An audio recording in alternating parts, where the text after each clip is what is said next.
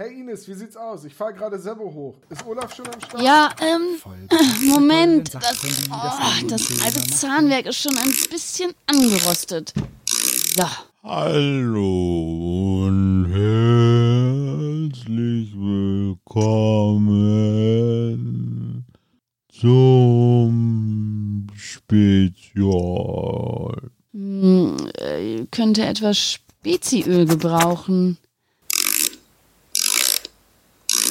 Hallo und herzlich willkommen beim spezialgelagerten Sonderpodcast. Aufnahme in 3, 2, 1. Hallo und herzlich willkommen zum Tom, spezialgelagerten kann losgehen.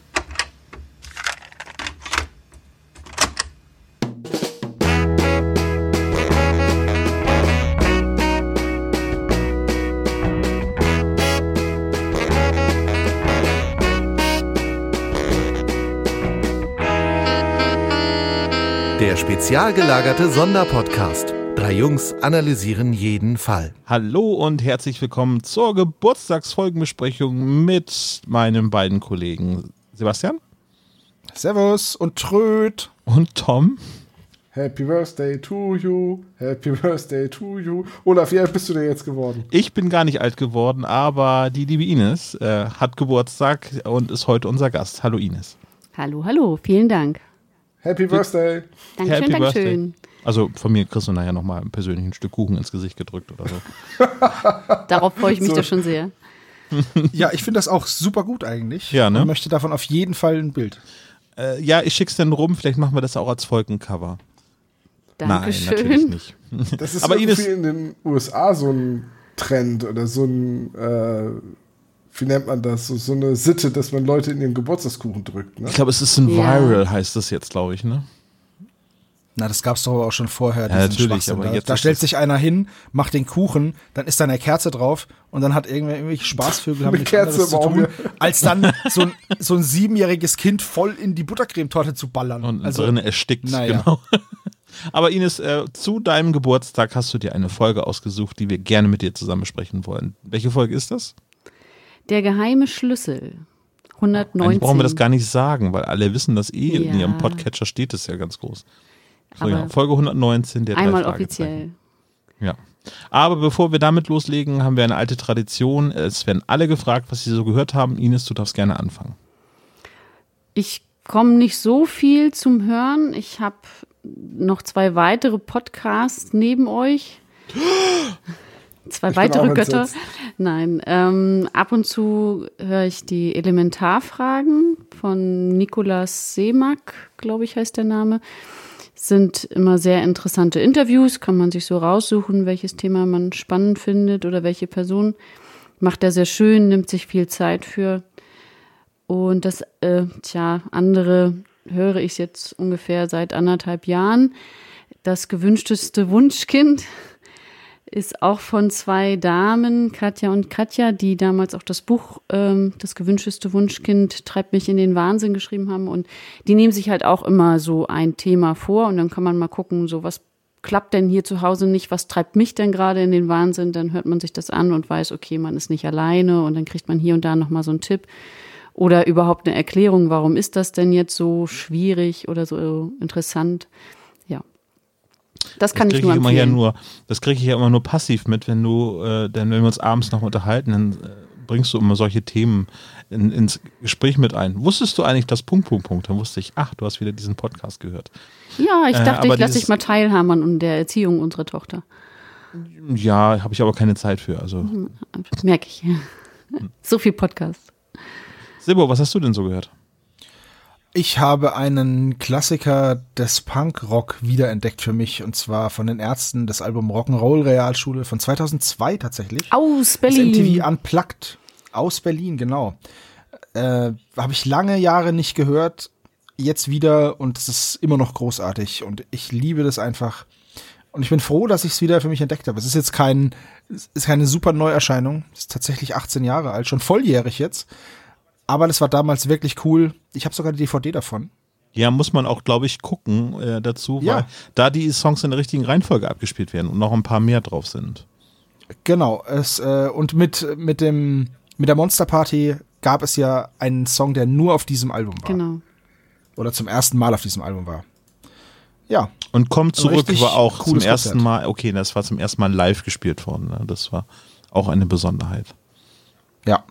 Also auf jeden Fall sehr hörenswert. Ich äh, tu mal ein paar Lieder in die Playlist und dann, ja, das ist das, was ich gehört habe. Rauf und runter. Hast du noch die Original-CD mit dem Aufkleber mit drin? Ich habe tatsächlich nur noch die Hülle und den Aufkleber. Ich habe die CD jemandem ausgeliehen und nie zurückbekommen und leider vergessen, wem ich es ausgeliehen habe. Aber wenn derjenige das hört, gib mir meine CD zurück, aber sofort. Tom, was hast du denn gehört? Ich habe neulich unterm Sofa eine alte Ärzte-CD gefunden, die ich mir irgendwann mal von irgendjemandem ausgeliehen habe. Aber ich weiß beim besten Willen nicht mehr von wem. Und äh, das ist dieses Unplugged-Konzert, das sie damals in einer Realschule gespielt haben. Ja. Aber irgendwie sind ja die Lieder in der falschen Reihenfolge. Ja, das ist ganz komisch. Wusstet ihr eigentlich, dass das die alte Schule von Rodrigo González war? Der hatte mal eine Schule? Ja. I was today years old. Ja, aber sehr schöner Tipp. Also Tom, hast du nichts äh, Ich habe Geistreiches gehört? tatsächlich in letzter Zeit wenig Zeit für Hörspiele oder sowas gehabt. Äh, wenn, habe ich irgendwelche Prüfungen abgenommen. Also ich habe viel äh, gehört in mündlichen Prüfungen. das ist dein Best of. Äh, äh, ich dachte, das wäre das äh, Cut-Material von unserem Podcast. Da, da könnte man auch mal einen schönen Zusammenschnitt machen. Irgendwie. Ne, ich, wie, wie ich äh, gut sage, Servo wie er ähm sagt oder Olaf wie er ja gut genau sagt. Ich habe so ein ganz, ich habe so ein ganz äh, charakteristisches Äh.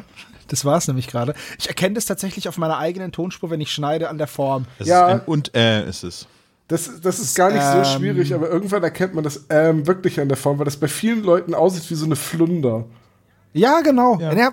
Bei mir sieht es eher aus wie eine platte, eine platte Flunder ist jetzt auch witzig, ne? Aber so in die Länge, in die Länge geplättet, weißt du? Nicht so ein Blobbel, sondern so ein etwas langgezogenes hinten raus zur Schwanzflosse. Jetzt will ich das auch mal sagen, dass du noch mehr nachdenkst bei deinem äh als wir oder wie? Äh. Oh, Aber wirklich, mal ganz ohne Witz, ne? Ich hatte mal eine Dozentin, meins sieht aus wie ein plattgedrückter Wurm, mein Äh. me- meine Dozentin, das war eine der nettesten Menschen, die man sich vorstellen kann. Aber die konnte wirklich ums Verrecken keine Vorträge halten. Die Vorlesungen waren ein einziges ähm, und ähm, heute äh, reden wir äh, ich habe das nicht ausgehalten. Ich bin nach einer Woche bin ich dann nicht mehr hingegangen. Ist ja schrecklich. Ich werde bei sowas wirklich aggressiv. Ja. Also selbst meine eigenen Amps machen mich schon aggressiv. Wenn ich beim Schneiden nämlich das nochmal höre, da denke ich mir auch, Junge, Junge, denk doch mal nach, bevor du was sagst. Aber das ist, ja, keine Ahnung. Ja, aber also, das- es gibt, das ist ja ein Unterschied. Es gibt ja dieses äh, dass du mal kurz beim Nachdenken in der Konversation machst, vielleicht auch wenn du gerade irgendwas diskutierst oder unvorbereitet in eine Diskussion gerutscht bist, deswegen die Argumente noch nicht vorliegen hast. Aber bei einem Vortrag zu einem Thema, wo du einen Doktortitel drin hast, das sollte man doch meinen, dass du in der Lage bist. So, und, und dann ist es auch wirklich anstrengend, weil zwei Stunden Vorlesung in dem Stil, holla die Waldfee. und gefühlte Nettozeit, eineinhalb Stunden, der Rest sind Füllwörter. Ja, ich, ich weiß auch, was du meinst. Und bei mir ist es so, je leidenschaftlicher ich bei was diskutieren kann, desto weniger Amps habe ich drin. Und Ja, es hängt auch mit dem Konzentrationslevel zu tun. Ja, also ich genau, erinnere mich genau. auch daran, dass wir in den ersten Podcast-Folgen ähm, Ähm, ganz normal aufgenommen haben, wie ich dachte. Und wenn man dann selber das schneidet, dann fällt einem das dann schon auf, wo man denkt so, oh, Olaf, du kannst echt mal versuchen, einen richtigen Satz gerade auszusprechen, ohne dich da zu korrigieren. Im Schnitt fällt das gar nicht mehr so auf, wenn man das dann rausnimmt. Aber mittlerweile äh, versuchen, ich glaube, wir alle haben uns auch ein bisschen weiterentwickelt, was das Sprechen angeht, dass es eloquenter klingt und eben nicht so viel äh, es drin hat. Also das ist in schon der deutlich weniger Live-Situation geworden. ist es einfacher, finde ich. Ich glaube, bei unserem Live-Auftritt beim SSP 50 hatten wir trotzdem einige Äs drin. Definitiv, Ja, das- klar. Das glaube ich auch. Ich sage ja nur, dass es leichter ist. Ja, ja. Und- Oder es fällt halt nicht so auf, ja. Und weiterhin gilt, die Intelligenz eines Menschen lässt sich an der Qualität seiner Fragen ermessen. Hä? Habe ich nicht verstanden. ja, gut. Wir sind jetzt gerade so im Flow, würde ich sagen. Lass uns doch zur Folge rübergehen. Bevor wir mit der Folgenbesprechung loslegen, gehen wir natürlich erstmal so die Fakten durch. Folge 119 als Hörspiel. 120 als Buch. Potzblitz. Beides von 2004. Richtig, genau. Das war noch vor, vor dem Breakdown sozusagen. Da Genau. muss ich gleich mal reingrätschen und sagen, so, als ich die Folge das erste Mal zur Vorbereitung gehört habe, ich mach die so an, die Titelmelodie kommt, äh, die Titelmusik kommt und ich so, hä? Was ist denn da jetzt los? So alt ist die Folge doch noch gar nicht. weil, das, weil das doch die Vokoda-Fassung Ja. ist. Und dann dachte ich, ja, die, das ist doch, die ist doch nicht älter als 125. Und dann ist mir irgendwann gedämmert, dass jetzt dieses Intro seit 125, das für mich immer noch das neue Intro ist. Das langlebigste ist jetzt, ne? dass, dass, dass das jetzt das Intro ist, das wahrscheinlich die meisten Folgen schon hat. Und trotzdem, jedes Mal, wenn ich höre, denke ich, ui, das ist aber eine von den ganz neuen Folgen. 2004 genau, äh, Anthony Quinn, der Schauspieler, ist seit drei Jahren tot. Exakt. Re rechnest du jetzt alles in Quins? Ja. Äh, Ja, genau, das ist der Quinn-Faktor, den wir jetzt einführen in diesem Podcast. Verstehe. Das ist die neue Zeitrechnung GQ. Und AQ. Ante Quinn. Das heißt, wir sind jetzt im, im 19. Jahr AQ. Richtig. Sehr gut. Die Länge ungefähr 68 Minuten. Damit ist es eine, ja, man merkt schon die Tendenz Richtung längere Folgen. Es ist aber noch nicht so ausgereizt wie jetzt, ne? Ich glaube, es bettet sich irgendwie ein in längeren Folgen, weil es gibt ja dann von anderen Autoren, die ja gerne nochmal eine, eine Extra-Drehung machen. Ähm, Die sind da- dann nochmal fünf Minuten länger. genau, André Marx hat ja dann teilweise einfach Plots, die deutlich linearer sind. Und das würde ich jetzt dieser Folge auch schon mal so vorweg unterstellen. Ja, dass sie wir haben es noch gar nicht gesagt, vorgeht, aber ne? ist natürlich von André Marx die Folge. Genau. Ja, ähm, gibt es noch was äh, zu den Buchfakten zu sagen? Nö. Ähm, aber die Sprecher, da gibt es einige oder einen ganz besonderen Sprecher, den wir, glaube ich, heute, ich glaube, Unisolo herausgesucht haben als Besonderheit. Ansonsten von, den, von den Kopperschmidts kenne ich gar nicht so viele Sprecher. Ja, die kennt man alle schon. Allerdings meistens dann eher als äh, Schauspieler. Der Jeremy Copperschmidt, der Lutz Herkenrath, Ja. ist, ist zum Beispiel bei ähm, der, wie heißt der noch, die, hier mit Gabi Köster, Ritas Welt. Ja. Da, Ah, ist der, da ist er der Chef von dem Supermarkt, in dem sie arbeitet. danke. Mir kamen die dauernd so bekannt vor. Ach, stimmt. Ja, Der, also, der immer im Kittel rumläuft, ja, ja, alles klar. Und immer durch die Brille guckt, so aus der Wäsche, ne? Dumm aus der Wäsche, so, ne? Äh, richtig. Und dann natürlich diverse Krimiserien, was anderes haben wir in Deutschland ja nicht. Äh, ähm, Ey, wir haben noch Fuppes, ja? Also, ja, toll. Super. ähm, und jetzt muss ich mal gerade überlegen.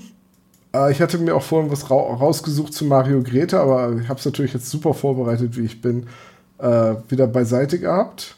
Den kennt man vor allem aus der Werbung.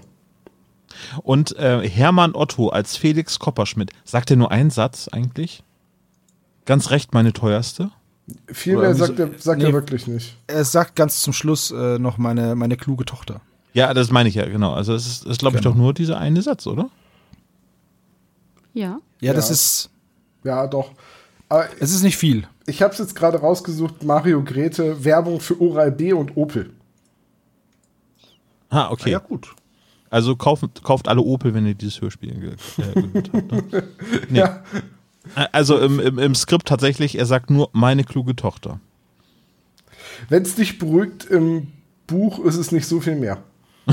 Okay. Ich sag mal so, ich würde auch diese Sprechrolle übernehmen, falls jetzt ich angefragt würde von Europa. Du- Also ich, ich, sag, ich sag auch nur einen Satz. Ja, ja. Ach, du meinst, du bist jetzt qualifiziert, weil du auch Uhrmacher bist, oder wie?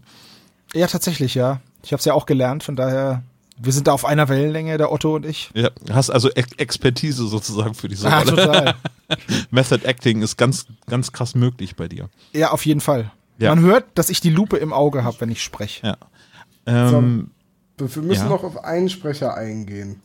Da, wo mir das Herz aufgegangen ist? Weiß ich nicht, ob dir da, bei, bei wem ist dir denn das Herz aufgegangen? Bei Anthony Quinn. Franz Josef Franz Josef Steffens. Steffens. Genau. Oh, das war schön synchron gesagt.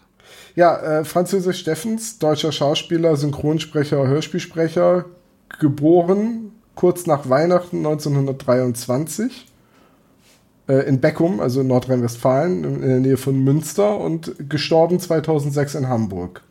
ja, wie die meisten Leute in Deutschland Theater- und Filmschauspieler und ähm, ja, hat zum Beispiel, ist recht bekannt aus der Darstellung von Dürrenmatts Besuch der alten Dame und aus dem Fernsehen kennt man ihn aus ja, diversen Krimiserien, Tatort etc. Wie sollte es auch anders sein? Und äh, dann als Synchronsprecher wird er oft mit Ernest Borgin äh, ver verbunden.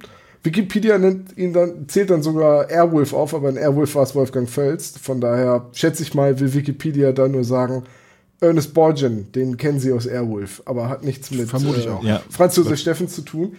Aber, und das ist jetzt das Witzige, Franz Josef Steffens war des Öfteren die Stimme von Anthony Quinn. Genau. Zweimal, glaube ich, habe ich es rausgefunden. Ja, ich, ich glaube, meine, ich habe in der Synchrondatei ein paar Mal mehr gesehen. Ähm, ich habe es aber jetzt nicht gezählt. Ja, ich habe also das, was bei Wikipedia steht, ähm, was er als Anthony Quinn gesprochen hat, äh, da gibt es Mein Geist will immer nur das eine als eine besondere Referenz, die dort aufgeführt ist. Da spielt er einen ähm, alten Mann, der stirbt und der Geist lebt weiter und der versucht dann eben mit Bo Derek weiter zu flirten und äh, ihr Herz zu gewinnen und versucht halt einen anderen Körper zu bekommen. Ja, das ist so wie Ghost Nachricht von Sam. Ja, nur als Nur anders. Äh, Nur als Stalker. 70er, 80er Jahre Name, mein Geist will immer nur das eine. Also bitte, was ist das denn für ein Titel? Aber dem Himmel so nah, da hat er ihn auch gesprochen. Das ist der Film mit ähm, Keanu Reeves als äh, Hauptdarsteller. Vielleicht habt ihr den gesehen. Ja, das ist der, wo sein Hund getötet wird, ne? ja, genau. nee, aber äh, ich, ich habe ihn tatsächlich noch eine andere Hörspielserie im Kopf, nämlich als äh, Wachmeister Knurrhahn in Pitjepuck. Ich hätte jetzt erwartet, dass du Commander Perkins sagst, aber gut. Äh, nee, nee, das, äh, das habe ich tatsächlich gar nicht gehört, aber Pitjepuck habe ich damals gehört. Ich hatte auch die Bücher davon, ein paar. Ist ja eine holländische ähm, Buchreihe und 30 Bücher gab es im Deutschen und ich glaube, die Hälfte davon habe ich besessen. Ein immer fröhlicher Postbote und der hatte ein paar Freunde in der kleinen Stadt, wo er gelebt hat. Und unter anderem war das Wachmeister Knurrhahn. Okay. Ich bin, ich bin mir nicht sicher, aber es könnte sein, dass das jetzt auch der letzte Auftritt von Franz Josef Steffens bei den drei Fragezeichen war. Wie gesagt, zwei Jahre später ist er verstorben. Ja. Und äh, er hat aber in vielen frühen Folgen mitgesprochen. Also zum Beispiel in der singenden Schlange, im unheimlichen Drachen, im Superwahl, im verschwundenen Schatz, im Bergmonster. Also die Stimme von Franz Josef Steffens verbinde ich sehr eng mit den drei Fragezeichen. Ich äh, finde ihn sehr markant, oder er ist mir sehr in Erinnerung geblieben als äh, Onkel von Ellie Jameson, als Onkel Quentin von äh, Silbermine und als Captain von der vom Riff der Haie-Schiff. Ich weiß es, ich komme jetzt gerade nicht drauf. Sein letzter Auftritt war aber in einer TKKG-Folge, ne? Von 2006. Gekauftes Spiel. Ja, ich sagte in der, sein letzter Auftritt bei den drei Fragezeichen. Ja, ja, ich sag nur, also ja, nur bei, der bei Vollständigkeit halber. TKKG, keine Ahnung, ähm, wie gesagt. Und äh, könnt ihr euch noch an die, an die Serie Als die Tiere den Wald verließen erinnern? ja, da spricht er den Dachs. Genau, voll cool, ne? Also das habe ich auch immer gerne geguckt, obwohl es ziemlich verstörend war als Kind. Das ist witzig, ich hätte nicht gedacht, dass ihr das kennt, deswegen wollte ich das eigentlich nicht ansprechen. Aber Aber doch, das habe ich immer geguckt, also ganz oft geguckt. Also mein Großvater ist ja Jäger. Und als Knirps, so Grundschulalter, selber, wir beide sind ja ungefähr gleich alt, ähm, habe ich, naja, also nicht so wie andere in der Familie die Jagd irgendwie angestrebt, fand das nicht so interessant. Aber ich habe deswegen dann immer diese Zeichentrickserie aufgenommen bekommen, weil das war ja was mit Tieren und dem Wald und dann konnte ich das immer gucken. Und dazu gab es auch ein Comicheft so ein Sammelheft äh, damals. Da war hinten immer so eine Seite zum selber ausmalen und da war ein Basteleichen drin. So ein bisschen die Mickey Maus, nur dass Mickey Maus da ein Fuchs ist und den Wald verlässt. Und dieses Heft habe ich über Jahre gesammelt. Da habe ich dann immer meine 2 Mark 50 und später dann 5 Mark, weil die werden ja immer teurer, diese Hefte bekommen. Und dann durfte ich immer loslaufen und die holen. Ich habe die aber nie gelesen, weil ich die eigentlich gar nicht haben wollte. Also, das, das ist irgendwie so etwas, ich bin mir, als Kind sind mir oft immer Dinge aufgeschwatzt worden, die ich gar nicht haben wollte. Ines, hast du irgendetwas davon gehört, was wir dir gerade erzählt haben? Nö. Aber mein, nichts, ne? meine Kindheit war ja auch nicht hier. Also war hinter der Mauer von hier aus gesehen. Und die Lautsprecher waren nicht so laut, ne? Ja.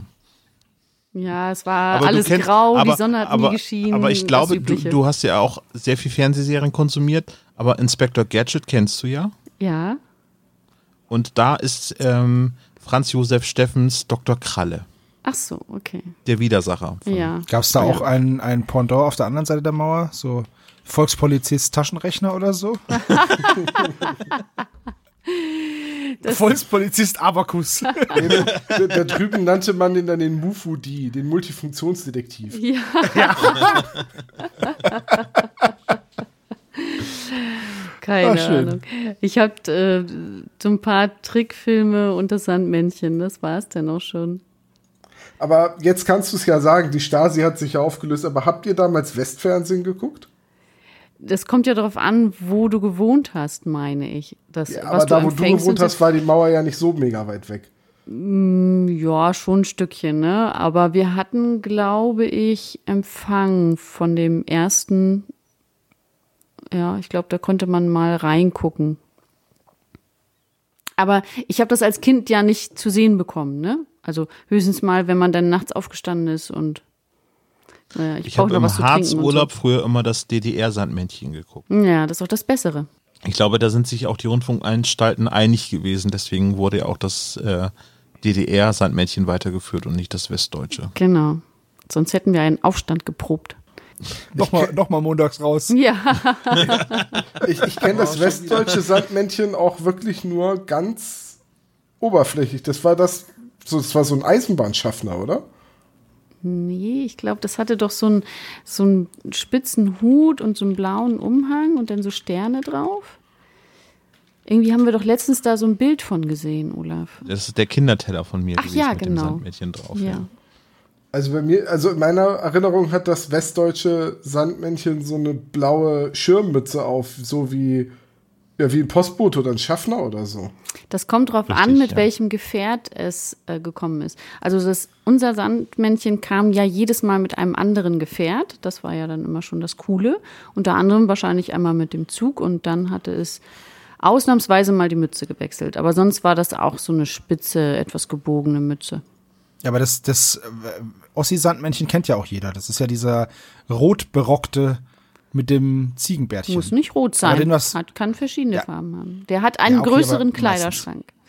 Aber der Ziegenbart ist, glaube ich, ziemlich markant. Und Ja. Tom hat aber völlig recht. Der andere hat einen Backenbart. Oder Das nennt, sich, beziehungsweise das nennt sich Schifferkrause. Schifferkrause. Schifferkrause, genau. sehr geil. Und ich wollte gerade sagen, Sebo, nicht alles, was aus dem Osten kommt, war rot. Nein, ich, aber das Sandmännchen schon.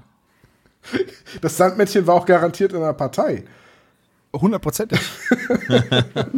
Die hätten die doch sonst nachts gar nicht rausgelassen. Ja, das wohl wahr. Und zu den Kindern. Bevor wir, bevor wir jetzt zu politisch werden und über Dinge reden, die wir besser verschweigen, hau ich mal lieber den Klappentext raus. Bevor wir alle irritiert sind, reicht es, wenn Justus irritiert ist. Justus ist irritiert. Gleich drei Kunden suchen auf dem Schrottplatz von Onkel Titus nach altem Blechspielzeug der Firma Kopperschmidt. Dann fällt dem ersten Detektiv auch noch eine verschlüsselte Rätselbotschaft in die Hände. Sein Spürsinn ist geweckt. Als jedoch auf Peter ein Attentat verübt wird und der geniale Spielzeugmacher spurlos verschwindet, ist schnell klar. Die drei Fragezeichen befinden sich mitten in einem neuen, gefährlichen Abenteuer. Und sie müssen all ihre detektivischen Kombinationsfähigkeiten aufbringen, um die verstreuten Puzzleteile dieses Falles richtig zusammenzusetzen. Neues gefährliches Abenteuer, nur weil es einen Schuss gibt, oder? Ja, ich sag mal, also, ja, Ich hätte eher das Adjektiv spannend verwendet oder so. etwas. Ja, tatsächlich, weil es gibt ja keinen, zu keiner Zeit eine Gefahr, außer diesem Schuss, der natürlich dramaturgisch an der richtigen Stelle gesetzt wird, sodass man da immer im Hintergrund so mitschwingt. Aber sonst ist da halt keine Gefahr. Es ist halt so ein, ja, keine Ahnung, so ein Tüftlerfall einfach. Wenig später, also äh, ich glaube in dem zweiten Teil des Rätsels, dann spricht er ja von dem großen Schatz und der, der vernichtet werden soll. Oder äh, genau, dass jemand danach trachtet, den zu vernichten. genau. Und da wird ja schon gefragt, gibt es irgendwie einen Feind oder so. Dann wird das irgendwie versucht, nochmal aufzubauen, aber eigentlich ist man Ja, da mit ja so einer, meistens so schon einer eingeschlafen. recht, mit so einer recht krassen Vokabel nochmal irgendwie, dass man es nochmal versucht. Aber ja, spannend hätte besser gepasst. Äh, bevor wir jetzt auf die eigentliche Handlung im Hörspiel zu sprechen kommen, würde ich nochmal einen kleinen Disclaimer loswerden wollen. Ich hatte ja immer behauptet, dass Lüste Kerk mit Justus Schluss gemacht hat in äh, das Erbe des Meisterdiebs in der Buchvorlage. Aber ich wurde jetzt eines Besseren belehrt, das passiert in diesem Buch, ja. Gut, dass das im Hörspiel nicht drin ist, das hätte mein Herz gebrochen. Ja, finde ich auch. Also ich bin auch dann quasi so äh, durch die Wohnung gegangen, habe durch die verregneten Fensterscheiben geguckt. Ich finde, ich finde, Lys ist die coolste von den allen. Ja, deswegen hat sie sich jetzt auch losgesagt von den Nerds von der Ja, es ist halt einfach, mit Justus zusammen zu sein, ist, glaube ich, auch echt unangenehm. Ja. Man Aber ihre findet so Karriere stagniert ja so ein bisschen. Sie ist ja jetzt in New York und äh, hat jetzt nicht mehr so richtig Zeit, irgendwie sich den, Fi- der Filmbranche zu, äh, Fernbeziehungen sind immer schwierig. Aber das hätte auch nicht gepasst. Irgendwie ist ja Justus so ein bisschen überfröhlich, ne? In dieser Folge. Das stimmt. Und voller Tatendrang. Ja, genau, das wollte Ja. ich gerade sagen. Er ist zumindest recht quirlig. Ja, sehr schön. Also ich würde sagen, er ist auch ziemlich obsessed in dieser Folge irgendwie was. Äh, bitte lass uns ein Rätsel lösen. Lass uns ein Rätsel lösen. Also er ist voller Tatendrang. Aber ähm, es fängt an mit, mit einer Szene auf dem Schrottplatz. Ich finde den Einstieg echt gut gewählt, weil es ist sehr spät. Zumindest im Hörspiel. Ich weiß ja nicht, wie es im Buch ist, aber im Hörspiel fängt es mitten im Beratungsgespräch an und sowas mag ich ja. Ne? Das heißt ja immer, in einem Roman oder so soll man so spät einsteigen wie möglich und das finde ich hier echt gut gemacht. Es geht halt direkt los mit dem Beratungsgespräch mit dieser Caitlin und da merkt man schon, dass die nicht sehr sympathisch ist. Ja. Und es geht los mit einem Geräusch, ne? Also, Genau. Mit, mit so einem Ching, Ching, Ching von so einem Äffchen. Äh, Dieses klassische Becken aneinanderschlagende Äffchen, ne? Ja. Genau. Ja. Ich habe immer erwartet, dass irgendwann noch der Energizer-Hase aus der Werbung erwähnt wird. das stimmt. Ja, Aber es der, gibt ja nur Der wurde wenige- echt überstrapaziert, ne? In der Strum- Popkultur. Ja, er ist ja sogar bei Hotshot 2 dann vorgekommen. Aber ich meine, es gibt jetzt auch wenig. Also, diese, diese Idee, da irgendwie mit Blechspielzeug anzufangen, das habe ich halt nur so halb verstanden. Warum kommt die Frau auf und sagt, ich suche Blechspielzeug? Warum sagt sie denn nicht direkt, ich suche Kupperschmidt Blech, Blechspielzeug? Äh, damit äh, der Charakter ein bisschen besser dargestellt werden kann. Also man kann sie sofort einstufen als, ah, die ist jetzt nicht so freundlich. Also, das ist noch, das ist noch sehr nett ausgedrückt. Ich Ja, finde ja. die, ich finde die unverschämt. Bis unerträglich, muss ich ganz ehrlich sagen. Also Sie will halt auch nicht jedem das auf die Nase binden, was sie, äh, Ja, das ist so- wonach das sie ist ja sucht und okay. was sie will. D darum geht's ja gar nicht. Aber dann, wenn sie dann halt gleich anfängt, er hat's halt nicht da. Es ist halt ein Trödelmarkt und der hat's halt nicht da. Und dann, Gebrauchtwagencenter. genau, erstens mal redet sie immer mega respektlos und dann, ja, dann gibt's das nicht, was sie möchte, dann wird sie patzig. So eine richtige Karen. Ja, sie möchte Justus Manager sprechen. Ja. Sag mal, dieser Begriff dieser Karens, den gibt es auch erst seit zwei Monaten, oder? Nö, Tatsächlich nicht. Äh, halb, halbes Jahr, ja. Also Na, im- ich glaube, das ist jetzt erst in den letzten Wochen rübergeschwappt, aber ich glaube, bei, also im Meme-Bereich gibt's den schon ewig. Ja, bei, Tatsächlich. bei den Amis ist das auch schon ein etwas länger feststehender Begriff. Genau. Und das männliche Pendant dazu ist Kyle. Tatsächlich. Ja. Das sind halt diese Leute, die sich immer beschweren und sofort den Manager sprechen wollen. Und das ist halt, mittlerweile ist es halt tatsächlich ein Kampfbegriff geworden. Ja. Ja. Also, ähm, aber auf jeden Fall, unsere Karen, äh, Caitlin äh, hinterlässt, Ja, da haben wir den freudschen Versprecher. Passt doch. ähm, hinterlässt ihre Visitenkarte und geht dann und ähm, ist da schon Onkel Titus involviert? Nee, das ist dann erst bei, bei dem Auftritt von Jeremy, der ja kurz danach oder nee, am nächsten Na, Tag er sagt schon, kommt. er sagt schon da, dass er jetzt den letzten verkauft hat letzte Woche und heute schon mal jemand da war und gefragt hat. Ah Ja, stimmt, genau. Und dann Jeremy kommt, dann im Anschluss. Ganz genau. Nee, nächsten Tag. Ja, doch, weil es ist der nächste Tag. Nächster Tag. Das ist am nächsten Tag. klargestellt, dass er der Nette ist, weil er sich gleich mit Vornamen vorstellt, ne? Ja, einmal das und ich finde auch die Szene ist wesentlich angenehmer, allein schon durch die Eröffnung, dass Titus nämlich höflich klopft. Und da wird schon gleich so ein Grundton irgendwie erzeugt. Gar nicht durch den Jeremy selbst, sondern durch die netten, äh, ja, durch diese nette Geste zu klopfen von Titus. Im Gegensatz zu Tante Mathilda, die über den Ja. ganzen Schrottplatz geschrien hätte. Justus! Komm mal ran hier! Jeremy ist nett. Ja, sucht aber auch diese, diese Moby Max und zeigt dann auch Justus, um was es eigentlich geht. Es ist eine Puppe ohne Arme und Beine in einer Holzkiste. Mit einem Rätselspruch. Genau. Mit Rätselspruch auf dem Deckel. Und Den als sich Justus Justus, in dem Fall nur merkt, ne? Ge genau, und als Justus dann sagt, ja, hier, da hat schon mal jemand danach gefragt, vielleicht können sie sich ja gegenseitig irgendwie helfen und austauschen. Und daraufhin geht der Mann sofort weg. Also der sagt, nee, mit der Person will ich nichts zu tun haben, tschüss. Er klärt das auch nicht auf, ne? Also er, er sagt ja, sie ist die Tochter von ihm, aber klärt auch nicht auf, dass er auch zur Familie gehört. Genau. Ja, er sagt ja auch seinen Nachnamen nicht. Der ist ja Gegenstand Ja. der Ermittlungsarbeit. Richtig. Wir müssen ja die Minuten voll kriegen. Ja, genau. Mein Name Im ist Gehen Jeremy, er wie das Pearl Jam Album, ne? Genau. Im Gehen verliert er dann noch einen Zettel mit einer weiteren Botschaft und dann Aber ich bin, ich bin immer noch so äh, irritiert, dass ihr euch offenbar alle drei einig seid, dass sie unfreundlich ist und er nett. Ich fand die beide so lala. Also, Er könnte netter sein, aber er ist ja in Gedanken schon ein Stück weiter. Ne? Also er hat gehört, dass sie den Schlüssel hat und dann finde ich, rattert das schon in seinem Kopf. Da hört man das schon, dass er eigentlich in Gedanken schon dabei ist. Mensch, wenn sie den Schlüssel hat, dann muss ja Craig, wenn ich das jetzt richtig ausspreche, den Rest haben, also die Arme und Beine. Also hat das schon wieder irgendwas zu bedeuten. Also ja, das genau. hatte ich so das Gefühl, dass der einfach da im Kopf schon ein Stück weiter ist und einfach los will und losrennt und dementsprechend sich nicht ordentlich verabschiedet etc. da muss ich jetzt Ja, auch mal eben nachfragen. Also, der älteste der Familie heißt ja Craig. Greg Ja. Mit Nee, G. Craig mit C. Mit C wird er geschrieben. Überall mit C, Also- aber er wird konsequent im Hörspiel Greg genannt. Ja, genau, deswegen sage ich ja, mit G. Greg. Ja, aber nirgends in der Schriftform, also weder im Klapp, in der Klappe noch im Buch äh, wird der Craig genannt, zumal Craig kein Vorname ist, aber Craig schon. Ist richtig, ja. Greg haben- Memorial von Friends, ne? hat mich sehr irritiert. Ich meine, ein Greg, das ist so eine Mischung aus einem Craig und einem Greg, also das ist Greg. Ja, Ja, da haben wir es halt wieder mit den, mit den Namen. Ja. Das ist halt wieder. so wie ein Joffrey, das ist eine Mischung aus einem Jeffrey und einem Olaf. Warte mal eben. Der einzige Joffrey, den ich kenne, so in den Filmen, ist, Ist jetzt ein Ekelpaket, ne? Ja.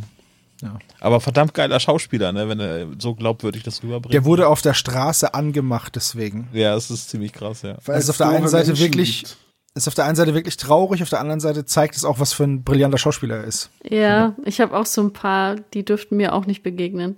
Draco Malfoy zum Beispiel hat genauso ähnlich ihr gesagt, irgendwie, dass er auch im Prinzip dann angemacht worden ist, warum er denn Harry Potter so zusetzen würde. Weil Leute doof sind. Ja, ist Ja, halt man so. sollte halt echt noch unterscheiden können zwischen Fiktion und Realität. Ja, wir haben ja die, ähm, die Serie Heroes gesehen. Und ähm, wie heißt denn da der, Zachary der, Quinto.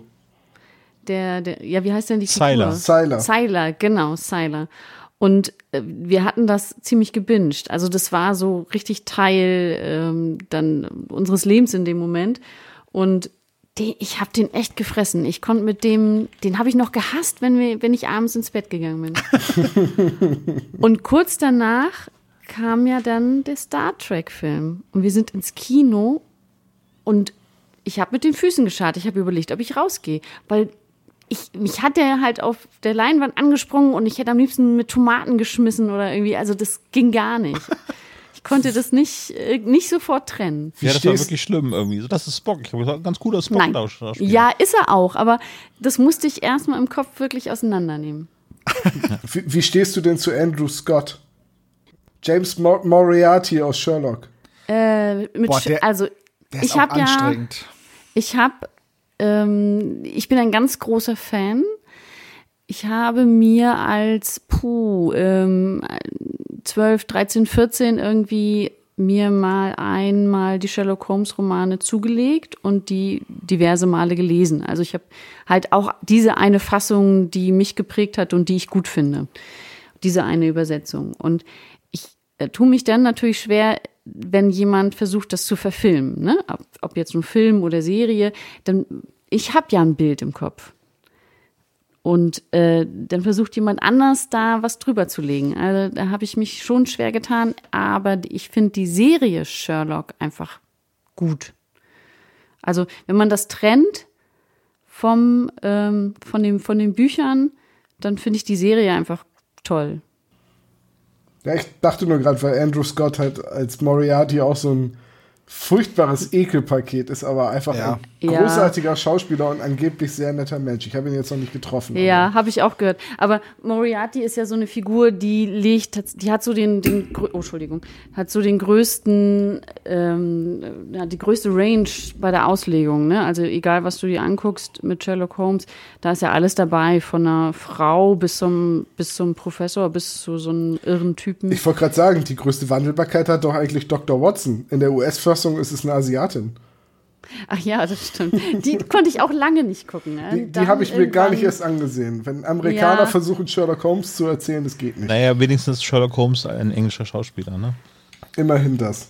Ja, aber er ist auch als Sherlock schwer zu ertragen, muss man auch sagen. Aber ich habe die Serie trotzdem gesehen, weil ich ein Serienjunkie bin. Das ist halt so. Ja gut, Aber er ist ja ähm, ganz groß in Trainspotting auch gewesen. Ne? Jetzt fällt mir Gut, ich glaube, nicht ein. Wir, wir sind irgendwie abgeschweift. Ich wollte gerade sagen, die Exkursion sollten so ein wir bisschen. Wir, ich weiß, Seppo hatte vorhin irgendwas gesagt, wir sind bei irgendeiner TKKG-Folge. dann. Das ist richtig. Und jetzt ist die, der Moment, wo Klößchen Schokolade isst. Nein, also, wir sind jetzt wieder in der Zentrale. Justus ist total gehypt. Und ihm fällt halt auf, dass es jetzt drei Leute sind. Also wir haben jetzt drei Leute, die am selben Tag oder im selben Zeitraum ungefähr nach diesen Kopperschmidt-Spielzeugen suchen. Ein bisschen was wissen wir darüber. Wir haben auch schon das Rätsel. Und Den ersten ja. Teil des Rätsels, genau. Und Genau, wir haben einen Teil des Rätsels, genau, den ersten Teil oder zu dem einen roten Teil. Turm, ne? Ja. Genau. Und ja, weil sie nicht wissen, was sie weitermachen sollen, gehen sie einfach nochmal zu dieser Caitlin. Da sind sie dann, werden da dann relativ schnell wieder rausgeschmissen, als sie das Wort Schlupfkrabbler ähm, erwähnen. Können wir kurz noch mal zu einen Schritt zurück? Es gibt ja in der ganzen Folge ähm, die zwei Momente, wo die beiden anderen drei Fragezeichen äh, auch mal schlau sein dürfen. Stimmt tatsächlich, Bob- ja. Bob hatte ja in diesem Moment ja sein, seine Szene, als Justus ja sagt, so, leg mal los, Brainstorming. Und Bob dann erstmal sagt, äh, stopp mal, vielleicht fangen wir mal da an, wo wir wirklich recherchieren können. Und das ist eben die Person. Hm, exakt genauso im Buch. Und mehr, mehr ist es ja denn nicht. Nachher recherchieren, klar, das kann er ja, aber das ist ja ähm, wissen, wo steht. Und Peter hat ja später seinen Moment nochmal. Also Bob wird auch ziemlich schnippisch, wenn er eben merkt, dass er nicht so viel beitragen kann zu dieser Folge, ne? Ja, aber schön. Gut, gehen wir weiter bei Kathleen. Bei, genau, bei Caitlin, wie gesagt, bei dem Wort Schlupfkrabbler flippt sie halt ein bisschen aus. Die hat eh keine, keine Impulskontrolle, meiner Meinung nach, die Frau. Und Ja. schmeißt sie dann raus, weil sie vermutet halt ihre Brüder dahinter. Und jetzt könnte man, weil sie auch beide Namen nennt, schon schließen, dass eventuell dieser Jeremy ihr Bruder ist. Womit man dann den Nachnamen hätte in der leichten, in der einfachen Welt der Kinderhörspiele oder Jugendhörspiele. Da heißen die Leute ja dann in einer Familie immer gleich, ob sie verheiratet sind oder nicht. Könnte man jetzt also Schlussfolgern. Machen sie aber nicht. Naja, aber das ist ja so ein starker Name irgendwie, wenn du jetzt steif heißen würdest. Okay, Ja. lass mich ein anderes Beispiel finden. Nee, aber wenn du steif heißen würdest irgendwie und einen Traditionsnamen hast, dann würdest du den natürlich auch aufrechterhalten, so wie es bei Kopperschmidt oder Martell oder irgendwie etwas. Oder Maggi. anderes. Genau, Maggi. Oder Oetker. Die Familie Maggi. Ja, okay, gut. Alles so klar. Dann, nachdem sie rausgeschmissen wurden, was übrigens sehr häufig passiert in dem Hörspiel, die werden ganz oft des Raumes oder der Tür verwiesen. Sie werden Und auch unfreundlich, ne? Mega. Die werden auch Mhm. die ganze Zeit beleidigt. Also, das das ist schon krass. Naja, aber Caitlin ist ja halt auch so despektierlich, dass sie konsequent Schrottplatz sagt, anstatt Gebrauchtwagencenter. Die, die gibt den Jungs auch jedes Mal einen anderen Schmähnamen. Ja. Also, die, ich mag sie gar nicht. Gut, gut geschauspielert, aber ich mag die überhaupt nicht, die Frau. Egal.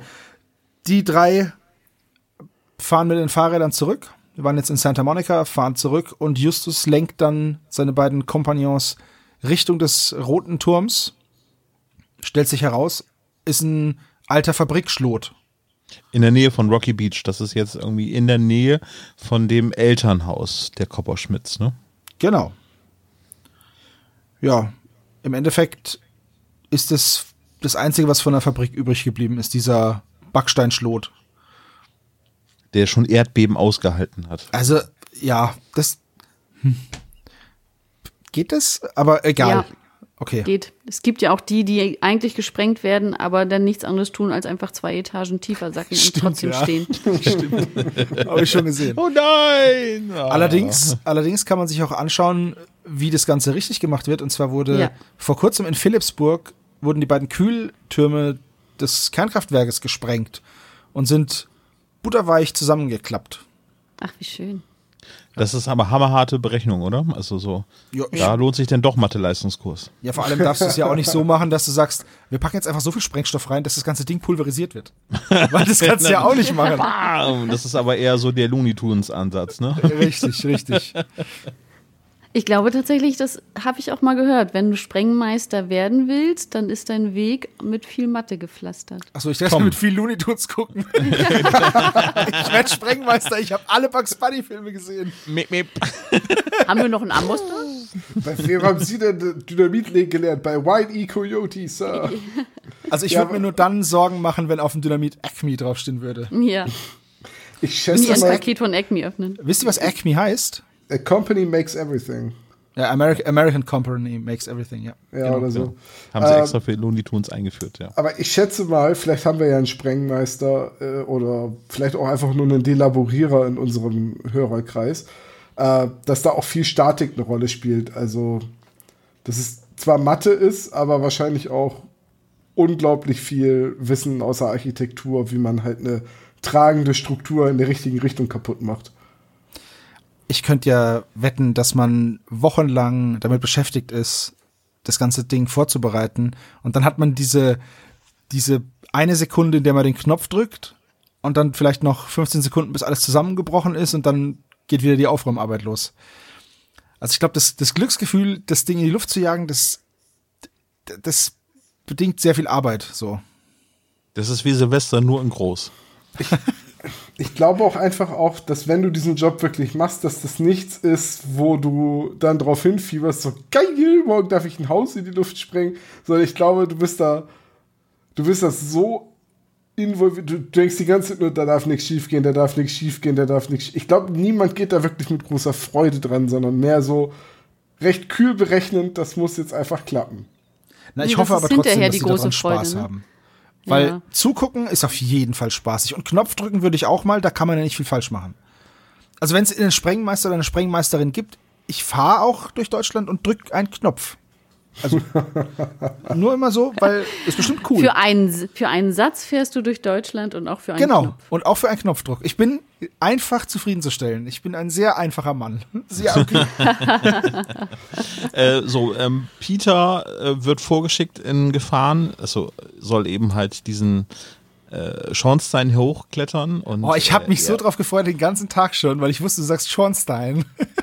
Was denn? Spitzenstein, ja, ne? Jetzt wird's ein Stein im Schuh. Äh, im Schuh. So, Ja. Zornstein, das ist dieser eine Endgegner bei Dark Souls, oder?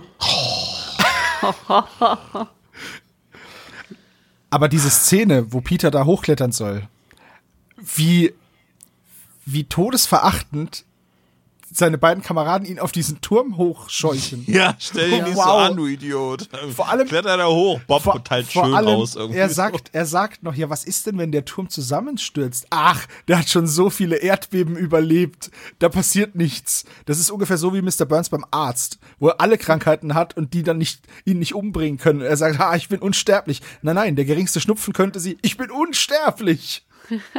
so ist es. Aber der Turm ist wahrscheinlich schon komplett Müll. Ja. Wahrscheinlich ist es genauso, dass er eigentlich nur so, ein- so einen Schubser braucht. Ja.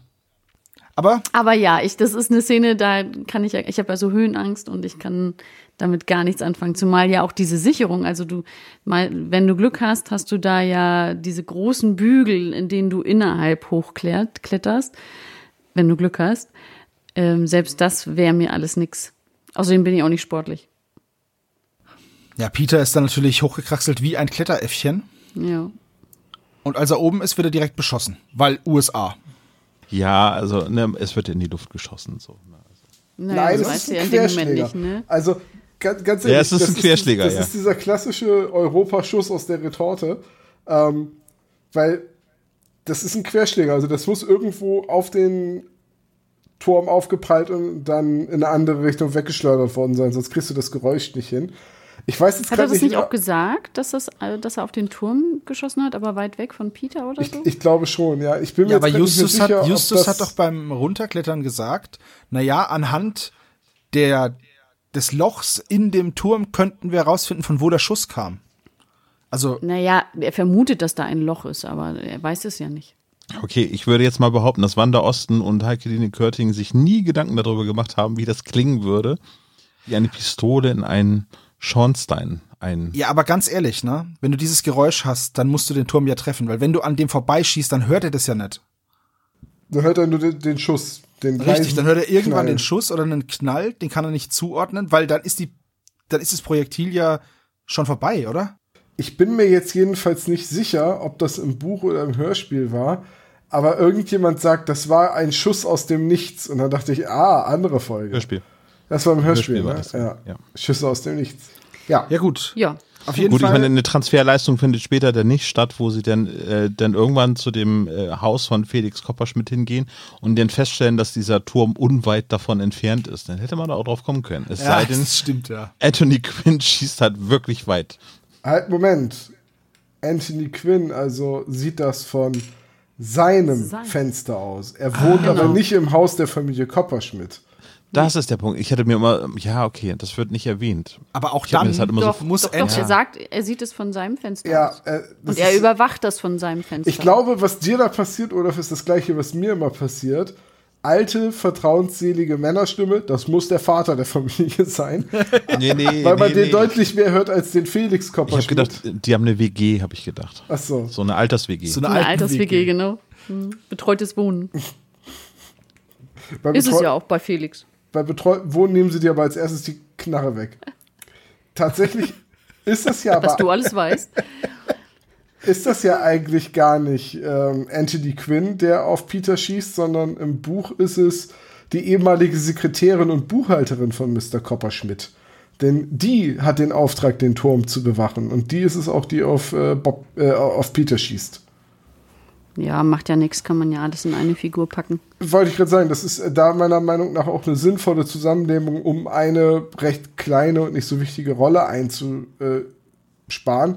Tatsächlich wurde die Frau dann gestrichen und ersetzt durch eben Mr. Quinn und durch die Ehefrau von Craig, die im Buch nicht eingeweiht ist. Ach, Ah, okay, ja. Mhm.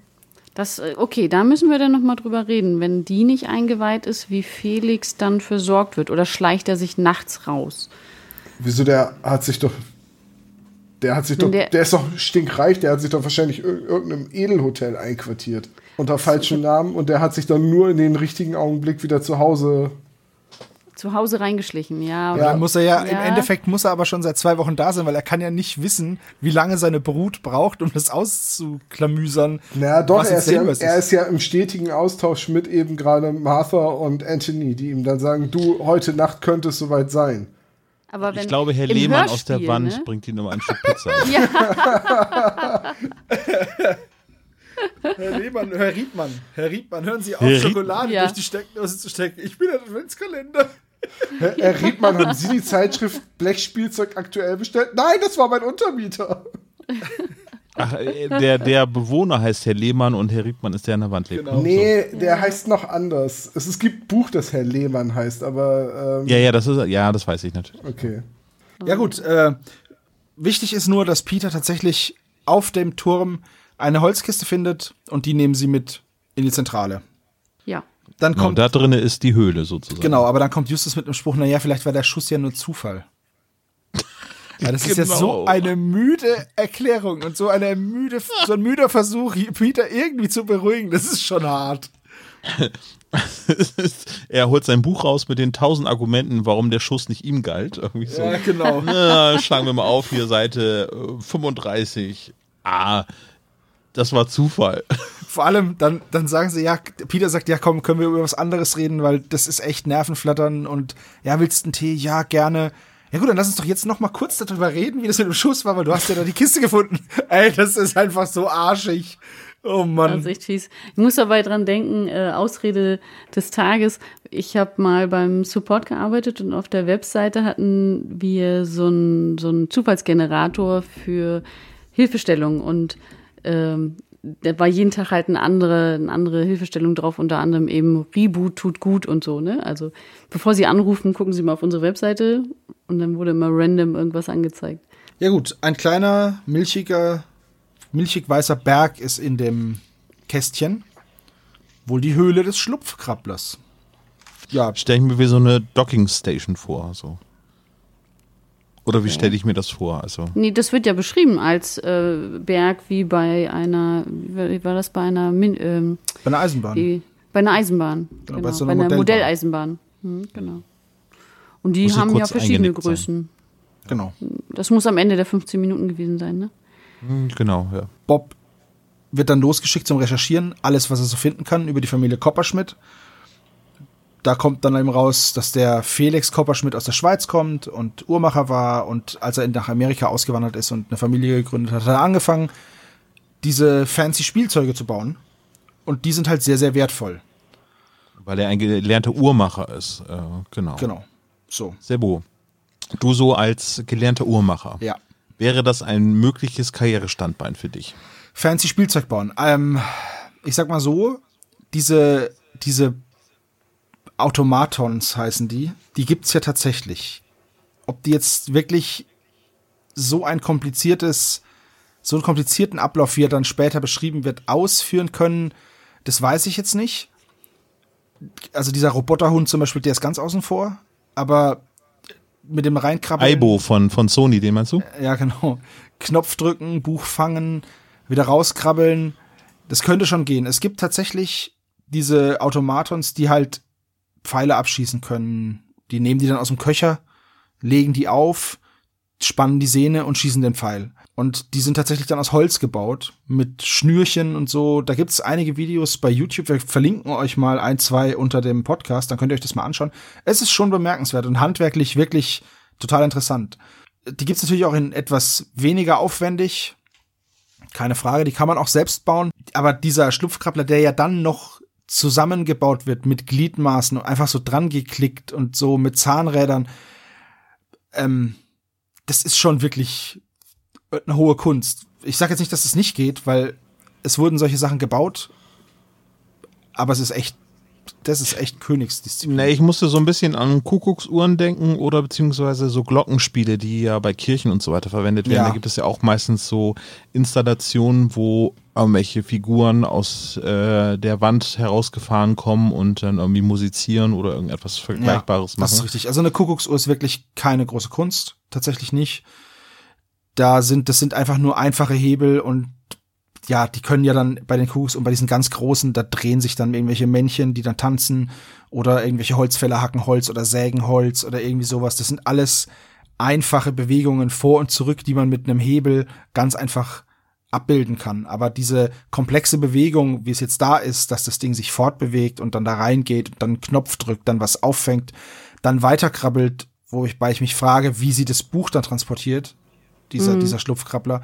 Das sind halt Sachen, die sind halt wirklich, und vor allem nicht irgendwie geführt an der Schiene, sondern frei. Also wie ein Aufziehauto läuft das Ding halt einfach los und macht es. Das ist schon, das ist schon krass. Wo, Ja. Woran ich dabei gerade denken muss, das ist ähm, der Schachtürke. Ja, genau. Der Schachtürke, deswegen heißt es ja auch, daher kommt auch das äh, geflügelte Wort. Der ist Ausdruck, einen Türken bauen, ja. ja, Oder eben, das, ist, alles getürkt, genau. 1769 eine Maschine, die ähm, den Eindruck erweckte, als könnte sie selbstständig Schach spielen. Äh, tatsächlich saß da ein kleiner Mann in der Kiste drin, der die Maschine bedient hat. Genau. Ah, okay. Ja. Ich Aber musste eher an Schreck denken, an diese Begrüßung in der großen Stadt, ähm, wo diese Klappen aufgehen und die kleinen Figuren dann äh, Schreck und Ja. begrüßen. Stimmt. Aber tatsächlich gibt's diese, diese Figuren und diese Automatons und die sind ziemlich cool. Also guckt euch das gerne mal an. Ist auf jeden Fall sehenswert. Also Sebo, ne? Die äh, Copper Sebo äh, Serie. ja. Naja, diese, diese, Wir- wir warten drauf. diese extrem fiddeligen Sachen, die lasse ich dann doch andere Leute machen. Gut, okay. Mhm. Wir sind dann Bei Es Jeremy. wird recherchiert, genau, und dann sind wir bei Jeremy. Beziehungsweise, sie wollen sich dann treffen mit, mit dem, wir nennen den jetzt einfach Craig, oder? Weil die Aussprache ist einfach falsch. Also der heißt Craig und mit seiner Frau haben sie dann abends ein Treffen und wollen in der Zwischenzeit schon mal zu Jeremy. Also sie haben dann praktisch Caitlin, Jeremy und Craig lernen sie dann alle nacheinander kennen. Sie handeln bisher ja ohne Auftraggeber. Sie handeln ja nur aus Eigeninitiative von Ja. Justus. Im Endeffekt bis fast zum Schluss auch. Ja, das stimmt, ja. Ich möchte einmal erleben, dass die drei Fragezeichen irgendwo einbrechen oder sich aufdrängen, gestellt werden und dann irgendwie sagt so, was macht ihr eigentlich hier? Das ist eine Initiativbewerbung als Privatdetektiv. Einbrecher oder Privatdetektiv? Hm. Das ist ja ein sehr äh, fließender Übergang. Das wird ja bei der Schwarzen Madonna dann. Das ist ja etwas später. Ja, äh, stimmt. dann der Sie Fall können es aber nicht. Sie können nicht gut einbrechen. Außer Peter. Ja, eben. Wenn sie einfach Nein, das Peter eröffnet die Tür, aber das heißt nicht, dass sie, dazu gehört ja mehr. Dazu gehört sich leise bewegen, dazu gehört zu gucken, wer, welche Türen im Flur sind noch irgendwie da, die einen beobachten können. Also, das ist ja bei der Schwarzen Madonna auch so. Ne? Da werden sie ja Es auch ist immer jemand, der beobachtet. Schmiere steht und dann den Posten verlässt, weil er irgendwas anderes noch gerade entdeckt hat. Ja, also de- schon, sie können es nicht. Sie machen es Ja. dauernd und sie können Also ich sag mal so, TKKG kann's besser. Ist wirklich Streiten, so. wir, uns- streiten wir uns gerade darum, wer hier die besseren Kriminellen sind? ja, Tatsächlich ist Tarzan der Beste davon, ja.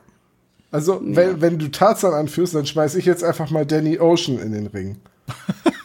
Uh, Wir hatten eigentlich Jugendhörspiele verglichen. Ich weiß nicht, Tom, ob du es mitbekommen hast. Wir machen einen drei Fragezeichen Podcast.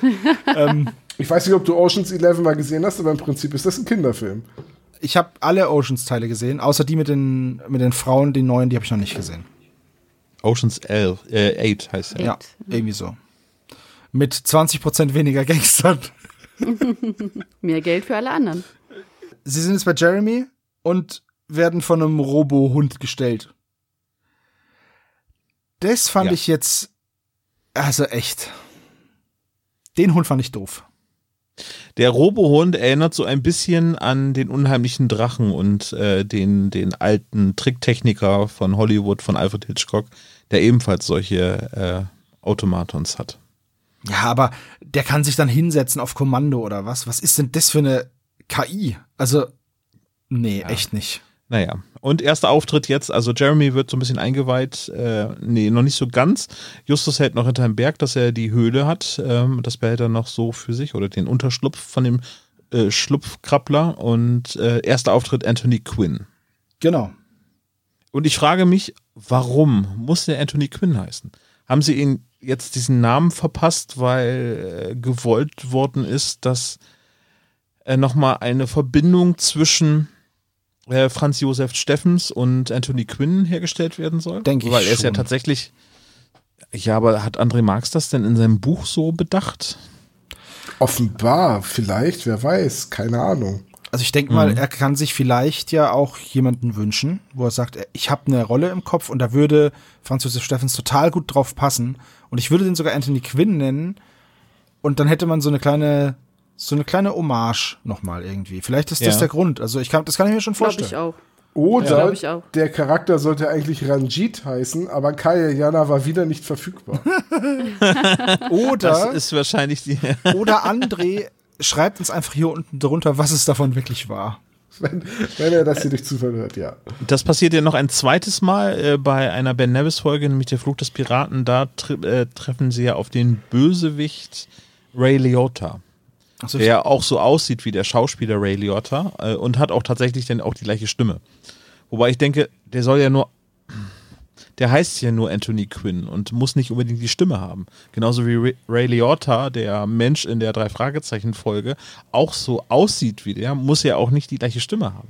Ist doch Aber eine Hommage, eine um Hommage auf jeden Fall. eine Humor. Eine Hommage, nee. Humor und March, nee. Wo ihr das gerade sagt, Norbert Gastel hat auch mal Anthony Quinn vertont. Na, guck. Jetzt haben wir den Bogen geschlagen zu Da, den darauf wollte ich hinaus, Tom, danke. Vielleicht kriegt ja mal ein, Humor. Nee, warte, das geht nicht mehr. Hm, schade. Heißt es eigentlich Humor oder Homer? Homer. Kommt drauf an, ob es darum geht, dass die Odyssee geschrieben wurde oder Bart gewirkt. Dann heißt er Hum dann heißt er Homer heißt er dann. Humas Odyssee. Von der Couch zum Kühlschrank und zurück. Elisabeth Volkmann Der hat lange Weltall. Humi und so weiter gesagt, ne? aber Homer wird ja eigentlich im Englischen ausgesprochen. Oder liege ich da falsch? Ja, ich find's einfach, ist ja okay. Das ist halt eingedeutscht. Also ich höre mir lieber Humor an als Greg. Just saying.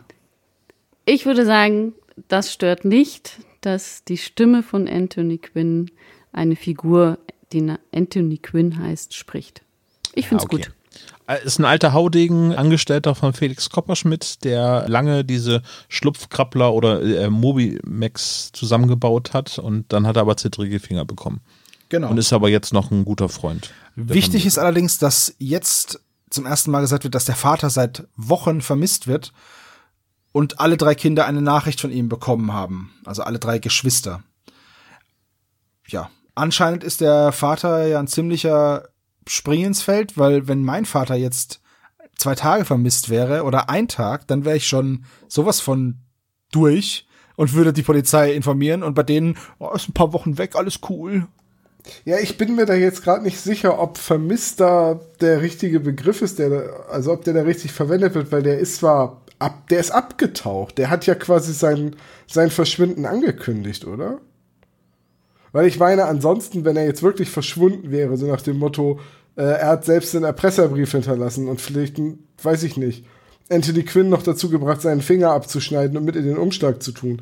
Ähm, dann, Das ist Bond, das ist was anderes. dann, dann würde er eigentlich eher so die Polizei informiert werden, bei einem industriellen und reichen Mann wahrscheinlich sogar das FBI und, und, und. Also Ist, ja, ist ja auch so, dass er zusammen mit seinem ältesten Sohn und der Schwiegertochter in einem Haus wohnt. Ne? Also, richtig, der, der muss ja quasi angekündigt haben, ich bin jetzt erstmal weg.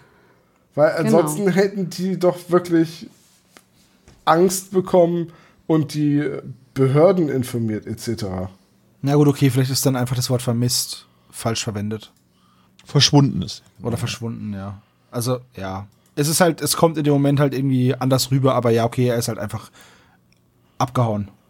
Das ist dann schon okay. Er wird ja in diesem Moment wird er ja vermisst. Also weil es keine Nachricht über ihn gibt und kein von ihm gibt und über ihn ähm, vermissen ihn die Kinder ja. Also sie wissen nicht, wo er ist. Das ist schon richtig. Gut, Sie sind ja jetzt an dem Punkt, dass sie sagen, jetzt hätten sie ja, ähm, jetzt glauben sie, dass irgendwas nicht stimmt und dann haben sie ja diese Kästchen bekommen. Ja, genau, stimmt. Die wollten die Polizei rufen, aber dann haben sie alle dieses Päckchen bekommen. So war's, genau. Genau. So, und jetzt, ähm, nachdem sie jetzt mit Jeremy sich ausgetauscht haben, müssen sie denn jetzt zu, zu Craig oder zum Haus von Felix Kopperschmidt? Eine Frage habe ich noch, bevor wir weitergehen. Diese Zuckerfee, Ja? diese, diese Dose, die selbstständig Zucker in die Tasse füllt und dabei ein Lied spielt, ist es Stille Nacht? Ja, Okay, alles klar. Das, ich wollte es nur, weil am Anfang habe ich es nicht so erkannt, aber zum Schluss die letzten Töne sind dann halt doch Stille Nacht. Okay, ich wollte es nur noch mal Das Glockenspiel von Stille Nacht. Ja, okay, gut, alles klar. Wir erfahren noch, dass es einen Erbschaftsstreit gibt, ne, zwischen den drei Geschwistern und das ist auch der Grund für diese Zwistigkeit und warum die nicht miteinander sprechen. Das haben wir nämlich bisher nicht gewusst. Nur, nur, dass die sich einfach irgendwie nicht leiden können. Ja, jetzt wird ein- einfach nur diese Schnitzeljagd wird jetzt unter, untermauert mit, mit Plot. Mit Fakten und Plot, genau. Ja, und jetzt sind wir bei äh, im Haus der Kopperschmidts, also in dem Familienhaus. Also da wohnt jetzt halt Greg mit seiner Frau. das Elternhaus, genau. Genau. Und äh, ich finde es ganz großartig, dass Jeremy sich so im Gebüsch verstecken will. Mega gut und vor allem so schlecht, dass seine Schwägerin ihn halt sofort sieht. Als hätte er sich auch Wahrscheinlich- sparen können. Wahrscheinlich steht er da einfach und hat in jeder Hand einen so einen Ast und Ja. hält die so seitlich von sich. Oder so ein Lampenschirm über den Kopf Ja, genau. gezogen. Warum ist da eine Stehlampe im Gebüsch? ja, genau. Ich weiß nicht, ich sehe sie heute zum ersten Mal hier. Gut, okay, äh, ganz kurz der Türklopfer. Klingt nicht wie ein Löwe, aber ja. Ja, und danach niest der Löwe. Interessant. Ich möchte ihn haben. Es ist eines der Gebäude in diesem Drei-Fragezeichen-Universum, das ich gerne mal besuchen möchte. Also neben der Villa im Irrgarten mit dem Planetarium möchte ich, wäre das so ein Haus, das ich un, unbedingt mal sehen will. Wegen der coolen Eisenbahn, ne? Ja, und das muss ja riesig sein. Ja. Ich weiß auch nicht. Einmal war sie so lange weg, als sie wiederkam, lag Schnee auf den Dächern. Ich weiß auch nicht, wo sie hinfährt, aber wenn sie zurückkommt, liegt Schnee auf dem Dach, genau. da habe ich auch dran gedacht, die ganze Zeit. Wollen wir das jetzt jedes Mal eigentlich sagen, wenn es jedes Mal eine Modelleisenbahn gibt, dass sie dann wegfährt und Schnee auf dem Dach hat? Ja, aber es ist Aber nun mal so, dass sie. ist es wirklich wie in der Simpsons-Folge. Richtig, die, die Ja, fährt durch natürlich. das Haus, durch irgendwelche Wände, ins Obergeschoss. Keine Ahnung, wie viele Stockwerke das Haus hat. Es wird ja nur gesagt, das ist das Haus und eine Villa. Keine Ahnung, wie viele Stockwerke die hat. Und in, dieser, in diesem ganzen Ding fährt halt eine Bahn rum. Und vor allem, die benutzen die Bahn ja tatsächlich wie bei den Simpsons. da steht dann Essen drauf oder wichtige Zettelchen. Und ja. Sag deinem Vater Bescheid, dass es Essen gibt. Ja, genau. Ja, würde ich ja ganz gerne, aber ich habe gerade den 13 Uhr Express verpasst. Der nächste kommt erst in 15 Minuten. Tut mir leid. Also ich würde jetzt nicht behaupten, dass André Marx äh, bei den Simpsons abgeguckt hat. Nein, das sage ich auch nicht. Aber die Idee, einen Zug durchs Haus fahren zu lassen, ist jetzt äh, schon mal vorgekommen. Es gab eine South Park Folge, die hieß The Simpsons Did It First. Ja, und es gibt auch, immer wieder dieses, äh, diese Videos, in denen dann die Simpsons angeblich schon irgendwelche Dinge prophezeit haben. Ja, zum Beispiel, dass Mango Mussolini Präsident wird. Marco Mussolini. Ich sag immer Agent Orange, aber es ist auch sehr schön. Marco Mussolini. Jetzt kommt es zum direkten Aufeinandertreffen der drei Geschwister zum allerersten Mal, beziehungsweise zum ersten Mal, dass es wir als Hörer das miterleben.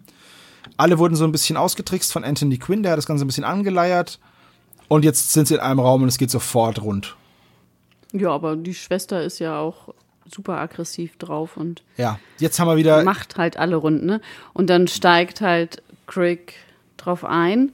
Und dann zeigt sich aber auch so ein bisschen ähm, diese Dreierkonstellation. Das wollte ich eigentlich noch mal nachgeguckt haben. Es gibt doch dieses mittlere Kind-Syndrom. Sandwich Kind. Wenn, ja, wo ich weiß nicht, ob die zu wenig Aufmerksamkeit bekommen oder ob das immer so ein Pufferkind ist oder so. Aber hier ist es ja so, dass eben das mittlere Kind, Jeremy, ähm, derjenige ist, der am zugänglichsten ist, dem als erstes ja auch klar ist, wir müssen hier irgendwie zusammenarbeiten.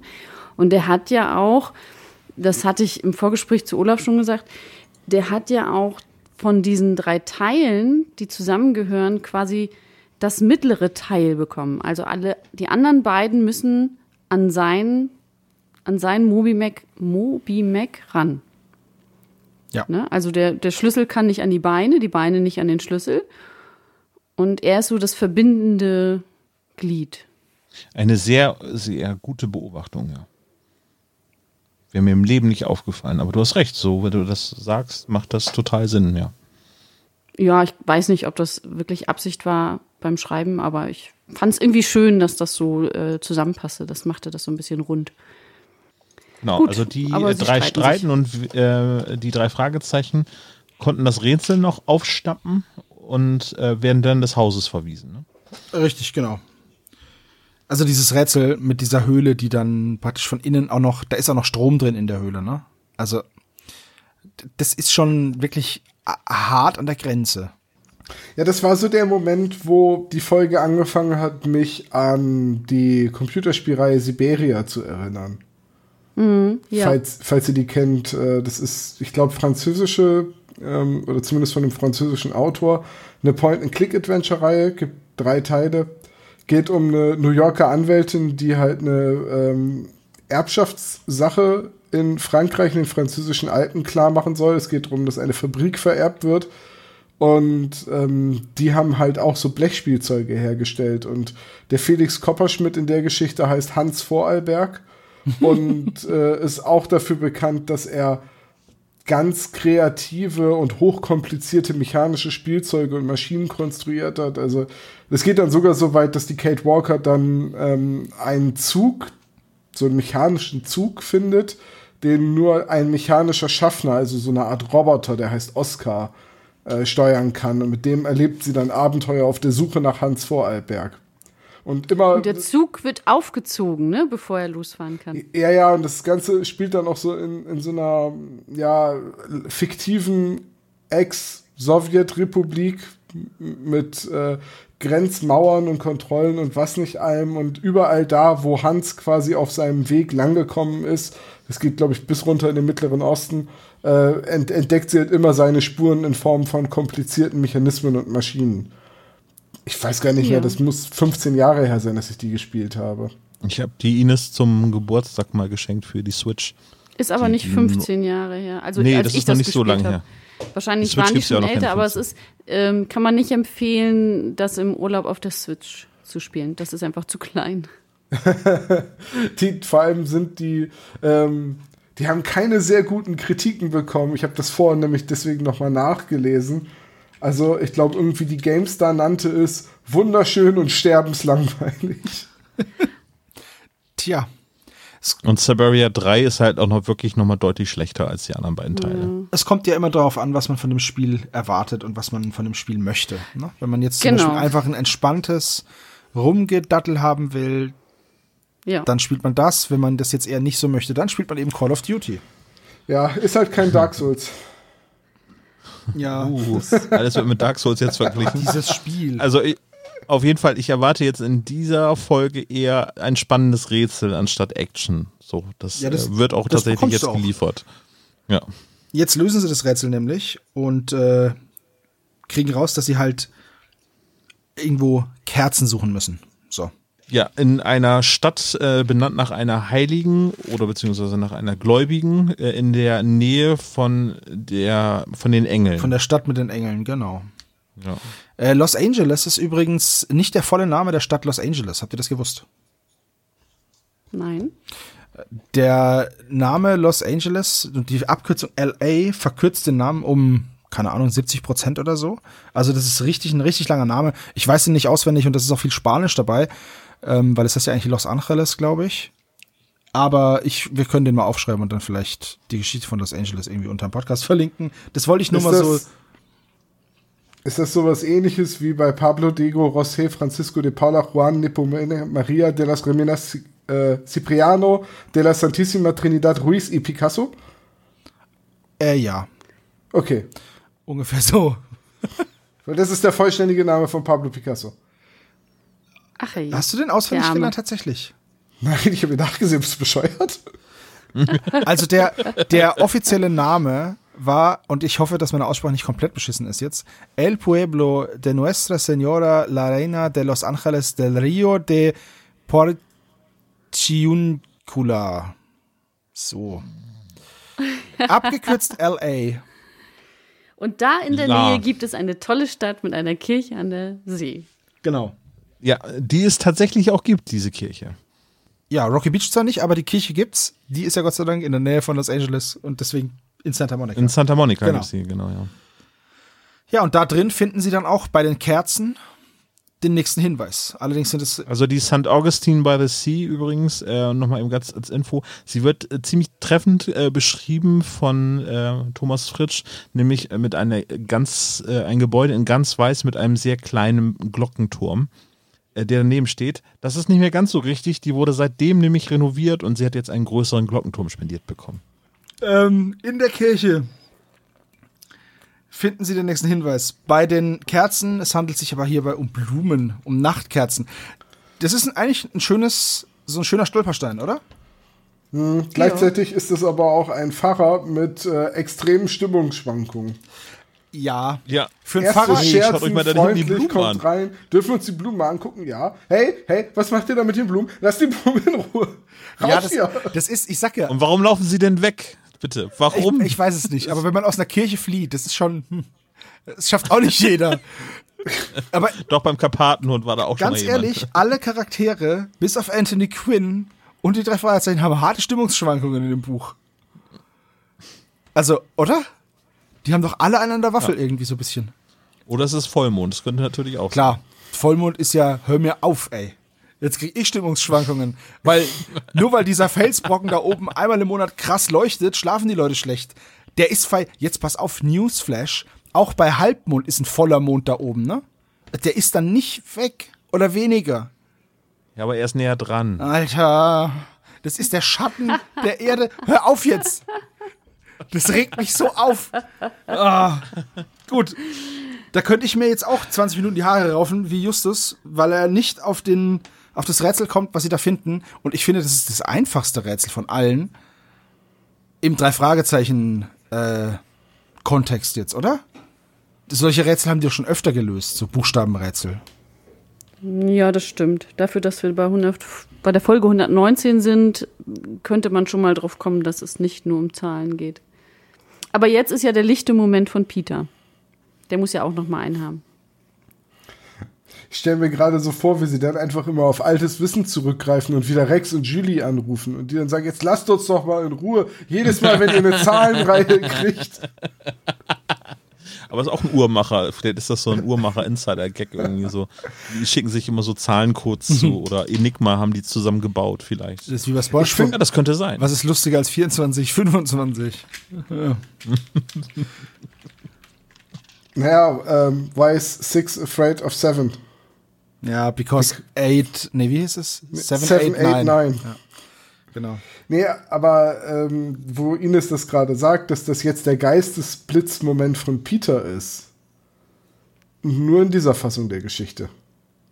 Okay. Leider. Ja, also ähm, hier löst Peter das Rätsel. Tatsächlich ist es im Buch Justus, der das Rätsel löst. Allerdings auch nicht an der Stelle, sondern erst später durch einen Geistesblitz im Gespräch mit Peter im Auto vor der Haustür von den Copperschmidts. Im MG, ne? Ja, Genau. äh, in Peters MG. Ähm, tatsächlich ist es so, dass die Rätsel, die Mr. Copperschmidt seinen Kindern stellt, auch zu den drei Fragezeichen passen. Also da ist diese komplizierte Zahlenreihe für Justus und im Buch eigentlich für Caitlin. Und da ist das Erklimmen des Turms, das Klettern, das ist eigentlich etwas für Jeffrey. Und Jeremy. äh, ja, stimmt, Jeremy, sorry. Und ähm, das Re Recherchieren und das Fachwissen aus mehreren wissenschaftlichen Disziplinen, das was Bob in der Bibliothek macht, ist eigentlich etwas für den sehr belesenen Craig. Und es ist einfach Zufall, dass die drei Fragezeichen dann ähm, auch auf die Rätsel passen und die deswegen lösen.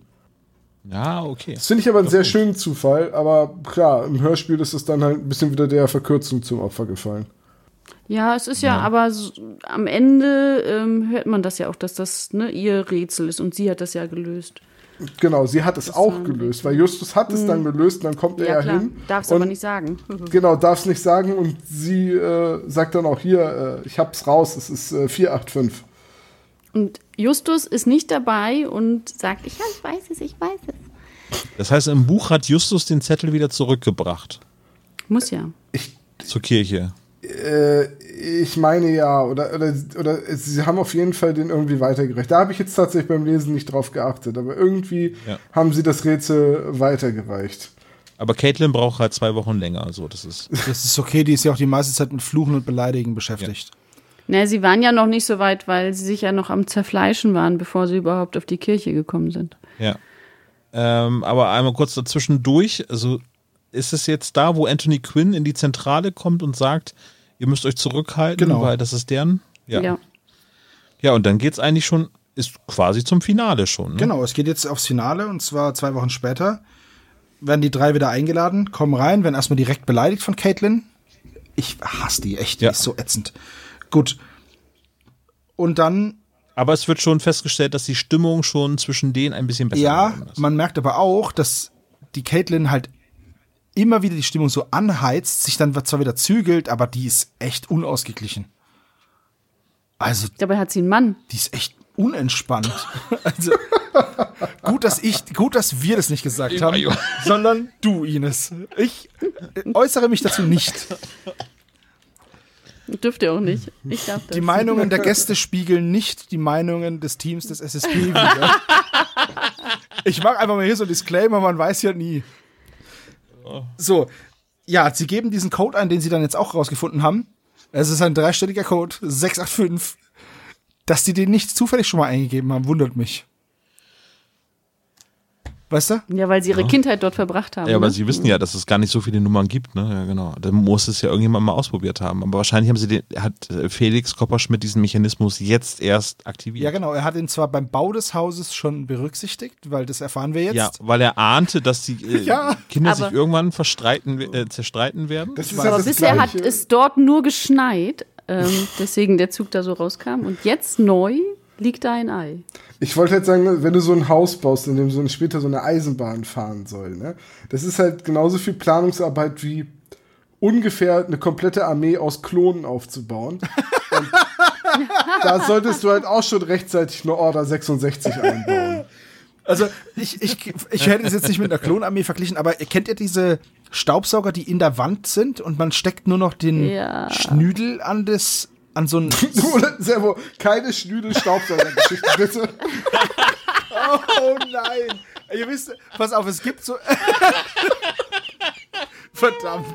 Ja, okay, den erkenne ich dir an. Das ist, ähm, es gibt doch so Staubsauger, die praktisch den Anschluss für die Saugeinheit in der Wand haben und man hat gar keinen, man zieht gar nichts mehr hinter sich her, also kein, Ja. Kleines Fahrzeug. Hör mal, wer der hämmert, hat das eingebaut und verbessert. genau. Und sowas muss man ja auch schon planen beim Hausbau. Also ich denke mal, das ist okay. Außerdem, sind wir mal ehrlich, ist ein amerikanisches Haus, da kannst du die Wand mit, einem Na mit einer Nagelschere aufmachen.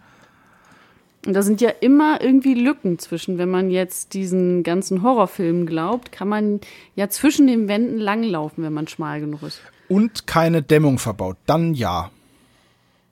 Ja, so ist es ja in den, in den Ist ja warm da. Wie geil wäre das dann einfach so reinklettern in die Wand und dann, haha, Glaswolle. Es gibt doch die eine Simpsons äh, Horrorfolge, wo Barts böser Zwillingsbruder in den Wänden lebt. Ja, aber der, der wohnt ja auf Der dem wohnt oben auf Dachboden. dem Dachboden. Ja, aber der ist dann zwisch später auch zwischendrin in den Wänden und dann kommt, wird er doch immer durch die Lüftungsschächte gefüttert. Stimmt. Übrigens nennt sich dieser Staubsaugerart Zentralstaubsauger. Ich habe es nachgeguckt. Geil. Aha. Danke, wieder. Das wieder wollte ich immer schon mal wissen. Kein Ding, ich bin gerne Das ist für euch nur da. am Anführen, damit wir es in die Show Bildungsauftrag erfüllt. Katsching.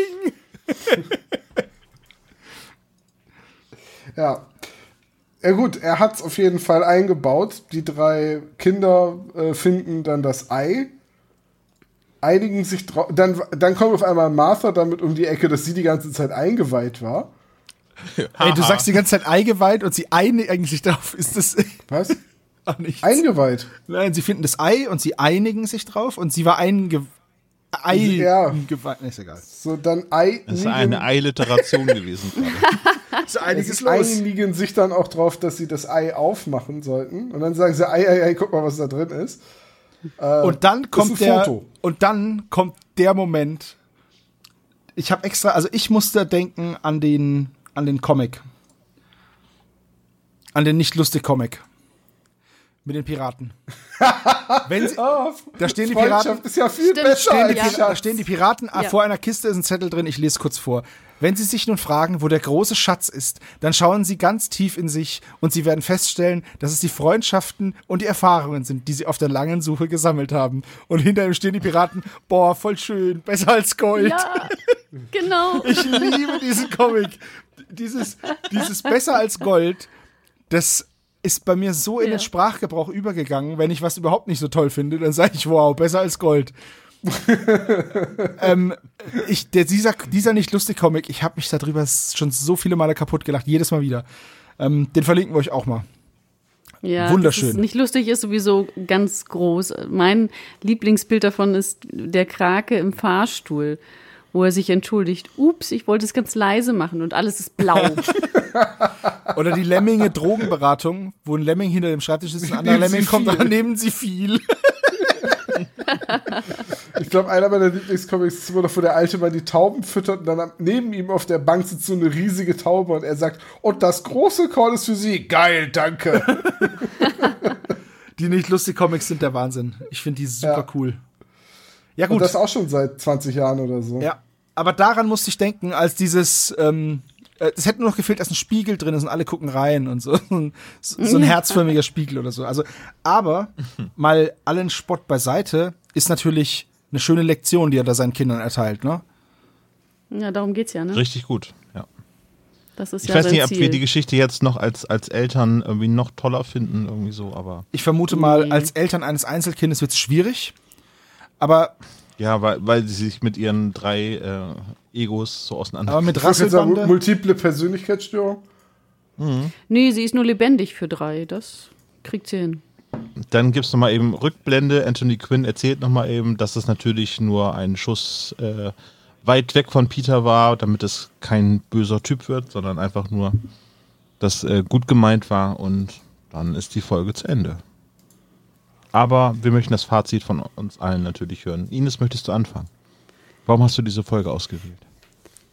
Ich habe Ja, ja, ich bin- ich hab ja eine Entschuldigung. eine Theorie, warum. Aber äh, Ja, sag mal. weil man dazu toll einschlafen kann. Es ist tatsächlich so, dass diese Schwester ähm, viel zu oft auftaucht. Ich, ähm, ich bin ja jemand, der nur schwer einschläft bei Hörspielen und ähm, umso schwieriger da Gestalten drin sind oder Geräusche, umso, ne, umso schlechter fällt es mir. Und die ist halt einfach, weil die so fies meckert. Das, ähm, ne, da, da, wie, wie du ja auch sagst, du hast die sofort, ne, da regt sich schon wieder irgendwie was im Hirn und ich muss dann immer warten, bis die Folge zu Ende ist. Und die ist in unseren, das läuft ja immer 15 Minuten, bis, ähm, bis es von alleine ausgeht. In der Zeit haben wir Gelegenheit einzuschlafen, also Olaf in den ersten fünf Minuten. Ich warte dann, je nachdem, noch mal ein bisschen länger. Und hier taucht sie einfach viel zu oft auf. Also sie kommt in jeden 15 Minuten vor, habe ich so das Gefühl. Ich finde die Folge aber trotzdem einfach schön und rund, weil das mit Rätseln zu tun hat, die sich auch noch reimen, größtenteils. Da bin ich sowieso ein ganz großer Fan von, von, den, von diesen Folgen, weil man da irgendwie, weiß ich nicht, auf so einer Kindheitsebene abgeholt wird. Und weil man da so einfach so, so mitraten kann, dann, ne, also ob das immer so Sinn ergibt oder nicht. Also über 500 Gebiete die Königin, das war dann ein bisschen viel. Aber hier passte das. Also man bekam jedes Mal so ein Stück Rätsel. Dazwischen waren einfach so tolle Sachen, wo man denkt, jetzt wäre ich gerne dabei. Jetzt würde ich gerne diesen Schlupfkrapfler sehen. Jetzt würde ich, äh, jetzt ich gerne dieses Haus besuchen. Ähm, das kann man sich alles so ganz toll vorstellen im Kopf. Das hat mir einfach gut gefallen. Und das war nicht so wahnsinnig unausgeglichen. Justus hat halt die Rätsel gelöst, die anderen beiden hatten jeweils ihre übliche Arbeit zu tun und einen lichten Moment. Bob hat hier und da so eine kleine Spitze losgelassen und das machte das irgendwie rund. Genau, bestes Zitat von Bob ist irgendwie, als es an der Tür klingelt und Peter fragt, wer könnte das denn wohl sein? Und dann Bobs Antwort, schau doch nach, dann weißt Das du. ist wirklich, das ist, Bester das Satz. ist wieder so ein typischer Bob. Ich finde das einfach klasse. Ja, der ist dann einfach so ganz trocken. Das finde ich, mag ich sehr. Sibo, was ist denn dein Fazit? Ich finde die Folge schön. Besser als Gold. nein, ich finde, ich find, nein, mir gefällt die Folge sehr. Ich, äh, als ich die das erste Mal gehört habe, die ist mir im Gedächtnis geblieben, tatsächlich. Wegen dieser mechanischen Teile, natürlich hinterfrage ich das und so Sachen, aber es hat mir echt gefallen. Die Auflösung ist auch mal cool und es geht halt mal um nix und doch alles, ne? Also es geht halt um Ja, was genau. Das nicht ist, es ist keiner in Gefahr. Du musst keinen Termin einhalten. Ne? Du musst nicht irgendwie ist es keiner entführt oder so. Das fand ich eben. Das macht das Ganze so ruhig. Genau, das stimmt. Natürlich kann man es auch langweilig finden, aber das das war mal ist so zwischendurch mal eine ruhige Folge. Ja, exakt. Ich, ich würde sie jetzt auch nicht immer hören wollen und sagen, ja, das ist meine Lieblingsfolge, aber es ist eine schöne Folge, die ich finde sie nicht langweilig, ich finde sie beruhigend. Es ist eine schöne Folge zum Einschlafen tatsächlich, wenn man diese ätzende Caitlin ausblendet. Aber sonst finde ich die angenehm zu hören, fand sie nicht langweilig. Es waren Rätselverse dabei. Ja, ich finde sie gut. Mir hat sie gefallen. Tom, wie sieht's denn bei dir aus? Anders. Ja, das ist so Muss eine ja. Folge, in der man keinen Termin einhalten muss und niemand in Gefahr ist. und die, ähm, die niemandem wehtut. Dazu hat sie gar keine Gelegenheit. Es Ja. wird Justus im Herzen tut sie weh. Es wenn wird geschossen, hallo? Es, es ist eine gute Folge. Es ist eine Folge, die sich traut, etwas andere Wege zu gehen. Ja, auf jeden Fall. Es ist auch irgendwie eine schöne Folge. Ich habe mich darüber auch mit Christine unterhalten, die an der Stelle auch lieb grüßt und äh, die die Folge auch sehr mag. Ähm, aber ich finde sie nicht spannend. So, also, ver versteht mich nicht falsch. Es ist eine gute Geschichte. Sie passt auch ganz gut in den drei Fragezeichen Ko- Kosmos. Aber ich finde die Folge leider überhaupt nicht spannend und ähm, gut, okay, jetzt könnte man sagen, ja, wenn du die Handlung kennst, ist sie beim zweiten Mal hören ja auch nicht spannend. Und, hm, hm, hm. Aber sie hat halt irgendwie für mich auch keine Highlight-Momente. Und jetzt, wo ich das Buch gelesen habe, sage ich mal, da wird schon so ein bisschen damit gespielt, dass diese verrückten Erfindungen von dem Felix Kopperschmidt im Mittelpunkt stehen. Also die Kinder der, von Kopperschmidt besitzen im Buch so viele, so absurde Maschinen, die der Vater konstruiert hat, äh, von denen ich glaube fast nur der Türklopfer, der Zuckerpott und der Wachhund auftauchen. Und man merkt so ein bisschen, dass dadurch so ein zentrales Element im Hörspiel verloren gegangen ist. Auch dieses, dass man die drei Haupteigenschaften der Kinder auf die drei Fragezeichen ummünzen kann, ist leider verloren gegangen. Und es ist halt eine Folge, die über 68 Minuten deswegen so dahin plätschert. Schöne Geschichte, aber eben nicht spannend. Da gebe ich dir recht, so äh, das Cover, da haben wir vorher nicht drüber gesprochen, das suggeriert etwas mehr Spannung. Ähm, also ich hätte eigentlich mir gedacht, irgendwie, wenn man so die Folge hört, dann hätte eigentlich so ein äh, Moby Mech natürlich ganz gut hätte dargestellt werden können auf dem Cover, was so ein bisschen mysteriös aussieht, wie, wie der Löwe oder etwas oder der Schlupfkrabbler selber. Aber es ist eine verdammt schöne Geschichte, die, die sehr rund wirkt. Und die Bilder, die er erzeugt, äh, die André Marx erzeugt dort, die funktionieren halt. Es gibt irgendwie immer so etwas Besonderes, so dass das schön greifbar ist. Also man erinnert sich an diese Folge, auch wenn sie jetzt nicht aufregend ist. Man erinnert sich immer an diese Folge, weil eben das, das Setpiece dieser Mobimax so griffig ist als Thema. Das stimmt, ja. So, das ist so etwas Besonderes, was es in keiner anderen Folge irgendwie so gibt. Und daran erinnert man sich. Also die Handlung sagt man so, ja, das ist halt irgendwie so, so eine Geschichte von einer Familienstreitigkeit aber sie ist greifbar dadurch, dass sie etwas Einzigartiges dort drin hat, eben nämlich eben dieses ganz besondere Spielzeug, was auch eben im Mittelpunkt dieser Folge stehen soll. Und, und das tut es und das funktioniert gut. Und ein Spielzeug ist jetzt nicht gerade vielleicht spannend, aber es ist einzigartig und ja, erinnerungswürdig ist es. Dementsprechend mag ich die Folge auch sehr gerne. Tatsächlich, der Schuss findet innerhalb der ersten 15 Minuten statt, sodass man da nochmal gerne hochschreckt und dann eventuell noch nicht einschlafen kann und man auf eine halbe Stunde verliert. Es ist dann immer dieser Moment, wo du äh, unters Kopfkissen greifst, vorwärts aus dem Bett rausrollst und mit deiner gezogenen Waffe immer zwei zackige Bewegungen nach links und rechts machst? Nee, eigentlich kriegt Ines seine Handkante und dann schlafen direkt die Kleiderpuppe umgetreten. Hast du die Geschichte von unserem Einbrecher im Urlaub schon mal erzählt? Ich weiß es nicht, habe ich euch die schon mal erzählt? Nein, das höre ich gerade zum ersten Mal. Wir sind, das war unser erster Urlaub, ne? In dem, zumindest im Süden. Wir sind das erste Mal unser erster Pauschalurlaub das, ja. im Süden und wir waren im ersten Geschoss äh, von so einem Hotel halt alle Balkons aneinander. Ähm, und des Nächtens, glaube ich, auch gleich die erste Nacht, es war schon vorhergesagt, so dass die Discogänger, ähm, also die letzte Diskothek macht um sechs zu und dass dann ein paar noch unterwegs sein könnten und dass das halt draußen ein bisschen lauter ist. So, wir haben die Terrassentür dann offen gehabt, ist ja warm. Und irgendwann werde ich so wach von, von, von so Geräuschen, von diesen Plastikstühlen auf dem Balkon und so und denk mir, ach Mensch, ne, jetzt ist der nebenan erst nach Hause gekommen und irgendwann ist mir das, war mir das dann doch zu nah und, und ich mache dann so die Augen auf, guck mich um, es ist schon ziemlich hell, also die Sonne geht schon auf und sag dann so einfach nur ganz leise so Hallo. Und in dem Moment schreckt an unserem Bettende jemand hoch, der da lang gekrabbelt ist. Ich nehme diese super dünne Decke, halt mir die bis zum Kinn, schreie ganz laut, also weil ja diese Decke unheimlich abhält von irgendwelchen Messern und hast du nicht gesehen.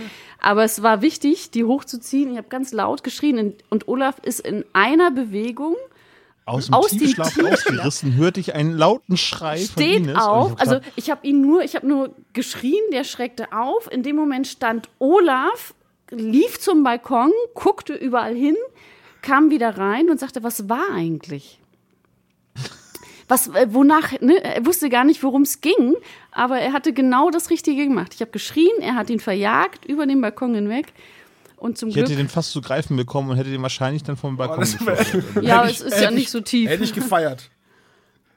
Das Ja, ist aber Also ich bin, also ich bin vor, also ich bin nicht seitlich vom Bett aufgestiegen, sondern ich bin vorne aus, aus also ich bin wirklich aus dem Tiefschlaf. Ich habe wirklich nur aus, aus dem Impuls heraus gehandelt, Und du weil hast ich einfach auch gleich hören und habe eine gestanden. Bewegung gesehen. Ne? Und du hast auch gleich gestanden. Also es gab keinen, ich setze mich hin und dann hoch, sondern du hast gleich gestanden und bist gelaufen.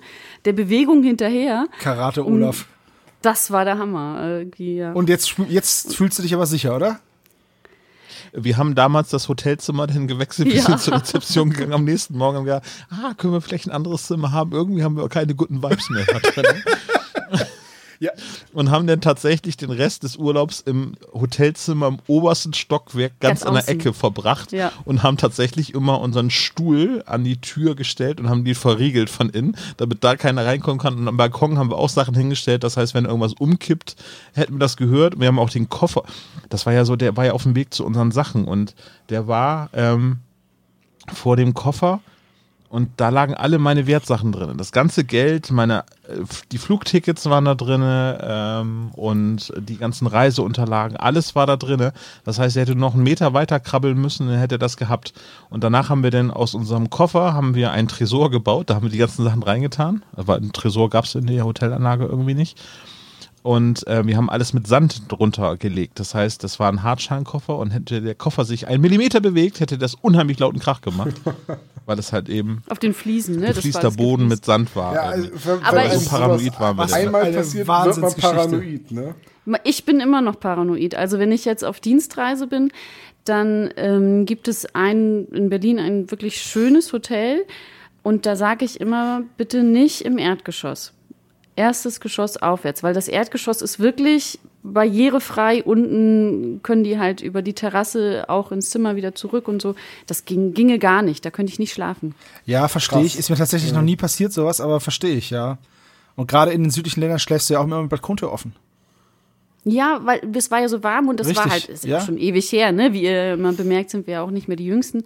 Und da Nein, war nein, wir in sagen dem Zimmer keine. Klimaanlage. Also wir sind da ganz Gentleman, wir sagen das nur Ja, über ja. Olaf. Nur Olaf ist ein alter Sack, das ist schon okay.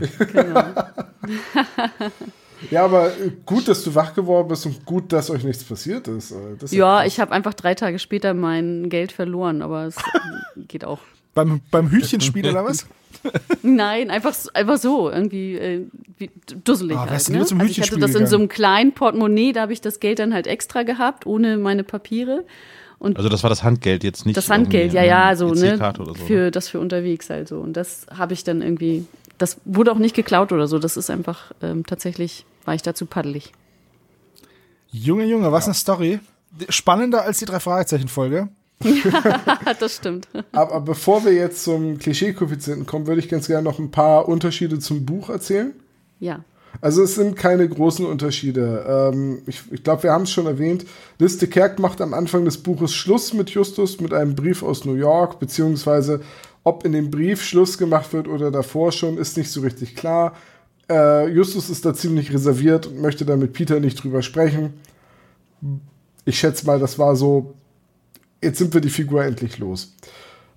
Dann gibt es im Buch deutlich mehr von diesen mechanischen Spielereien. Auch das habe ich eben gerade schon gesagt. Es gibt unter anderem einen Cocktailshaker, einen Briefkasten, der die Mütze hebt, äh, ein die drei Fragezeichen werden mit einem Ritter Mobimac, der einem anderen Mobimac den Kopf abschlägt, äh, und einem Sarg Mobimac, in dem drei Fragezeichen sind, bedroht.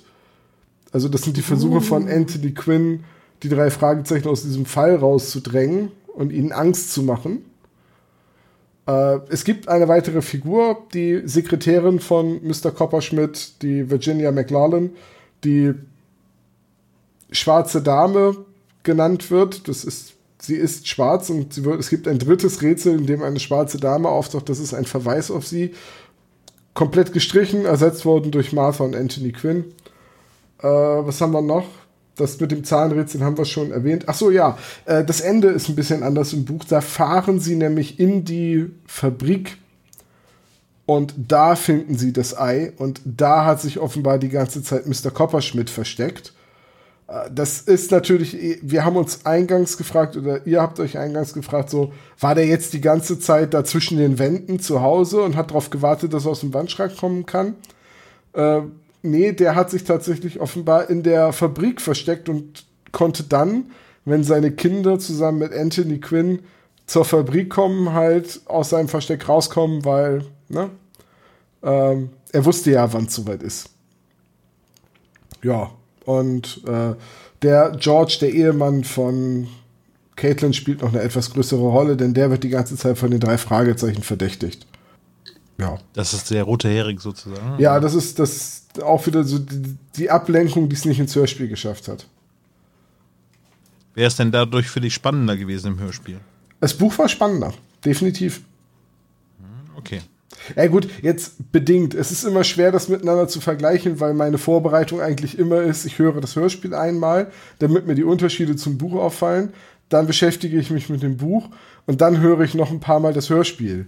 So, von daher ist jetzt nie, dass ich ein Buch lese und dann denke, oh, die Geschichte ist für mich aber jetzt komplett neu. Das hatte ich beim Auge des Sturms. Das habe ich gelesen, als es erschienen ist, vor dem Hörspiel. Da fand ich die Geschichte dann aber tatsächlich im Buch auch spannender. Ja, da wurde ja schon äh, einiges drüber gesagt. Also im Internet konnte man das recht viel lesen, dass äh, die Hörspielumsetzung beim Auge des Sturms tatsächlich sehr misslungen wäre. Das würde ich jetzt so nicht sagen, aber das Buch hat auf jeden Fall mehr zu bieten. Aber naja, ich meine, wenn ich jetzt mal vorstelle, in einer annehmbaren Geschwindigkeit lese ich eins dieser Bücher laut, dann dauert das so dreieinhalb Stunden, vier Stunden würde ich tippen. Das kannst du halt nicht ohne Verlust zu machen auf 60 Minuten Hörspiel reduzieren. Ja, richtig, ja. Also von daher ist es auch vollkommen okay, dass dann immer ein bisschen was fehlt. Ja, es ist jetzt sehr reduziert auf die Rätsel, ne? Und auf diesen einen. Aber hey, Augenblick. wir sind alle mit dem Superpapagei, der gefährlichen Erbschaft und dem schreienden Wecker, seltsamen Wecker, komischer Wecker, ich vergesse immer, wie die Folge heißt, äh, Seltsam. groß geworden. Dementsprechend, wir kennen uns doch mit Rätselfersen aus. Also, das ist doch auch ein bisschen das, was wir bei einer drei Fragezeichen haben wollen. Richtig. Äh, das ist eins der Klischees, äh, was wir erwähnen sollten. Wollen wir einmal in den kompletten Klischee-Koeffizienten durchgehen? Nö, mal lass nur, lass nur den halben machen. Ja, nur den ersten Punkt. Okay. Titus Flex, 10 Punkte, zack. Alles klar. Ist, finde ich, eine unterschiedliche Folge tatsächlich. ähm, Dieses Head Nein. Scheiße. So.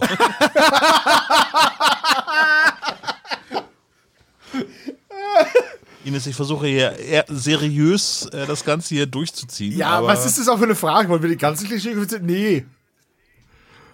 Viel besser als Gold. So, Gut. Dann fangen wir an. Titus flext. Das gibt 10 Punkte. Bob, Bob war in der Bibliothek, das gibt 5 Punkte.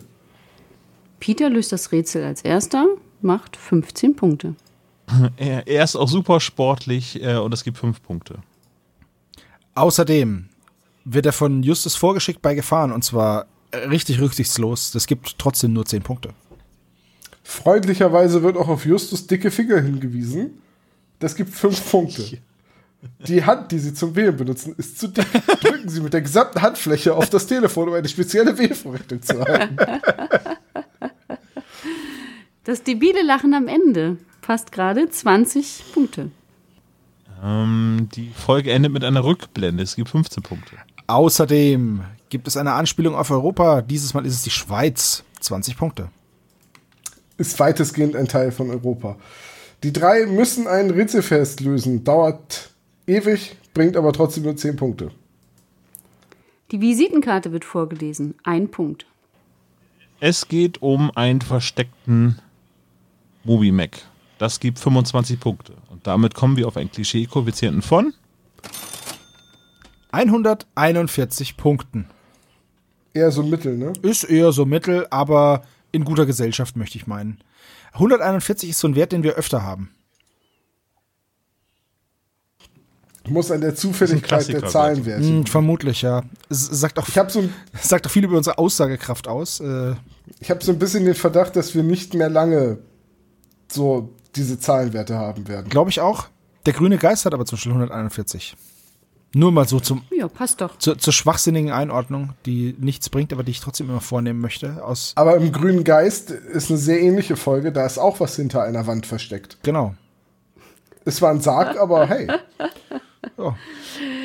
Mensch, ist auch mit drei Jungs, die eine äh, nicht eine Ferienbande sind, sondern Da spielt auch ein Peter mit.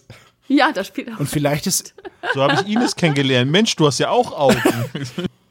einer weiß sowieso wieder alles und vor allem alles besser. Ich rede nicht von Tom, sondern von Herrn Dr. Knobel, den wir jetzt noch zum Geburtstagsquiz geladen haben. Ja, alles Gute zum Geburtstag, Ines. Ich kann dir aber nicht versprechen, dass ich dich gnädiger behandle als die Das anderen. weiß ich doch. Das Quiz ist wie immer schwer. Wobei Quiz die ist wie immer Folge, Krieg. Wobei die Folge jetzt nicht so die schweren Fragen hergegeben hat, meiner Meinung nach. Wenn ich äh, nicht sehr viele richtige Antworten bekomme, wäre ich enttäuscht. Ich finde ja Gleich- gut, wenn kein Druck aufgebaut wird. Gleich mal Druck aufbauen. Das klingt nach einer Aufgabe für mich. Tom, Ja, gib dir Mühe, ich glaube an dich. ich gebe mir immer Mühe, aber glauben Punkt. würde ich nicht. Frage Nummer eins: Welchen Job hat Caitlin Kopperschmidt? Ach je.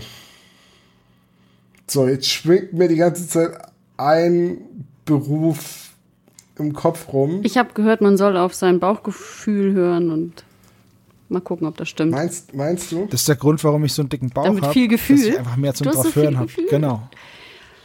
So sieht's aus. Ja, wahrscheinlich haben die beide den gleichen Beruf und daher kennen sie sich auch oder so. Marc. Olaf, deine Antwort fehlt noch. Vom Beruf Tochter. warte. So wie Ivanka Trump. Oder man hat zu viel So. Bauch und zu viel zu hören. Uiuiui, ihr habt alle richtig die Frau Nein. Anwältin oder Rechtsanwältin. Aber das ist auch nicht so schwer, weil du das heute noch im Chat geschrieben hast, Olaf. Ich habe das im Chat geschrieben. Ja? Das. Mach- Macht nichts, gucke Buch. ja nicht. Okay, Frage Nummer zwei. Wie viele Ecken hat der Schlüssel des Schlupfkrabblers? Ich wähle meine Folgen jetzt immer so aus, dass nicht so schwere Fragen bei rauskommen. Ja, es gibt. Ja, die Folge ist sehr, ähm, sehr zahm in vielerlei Hinsicht. Ja, genau. Das haben wir auch festgestellt.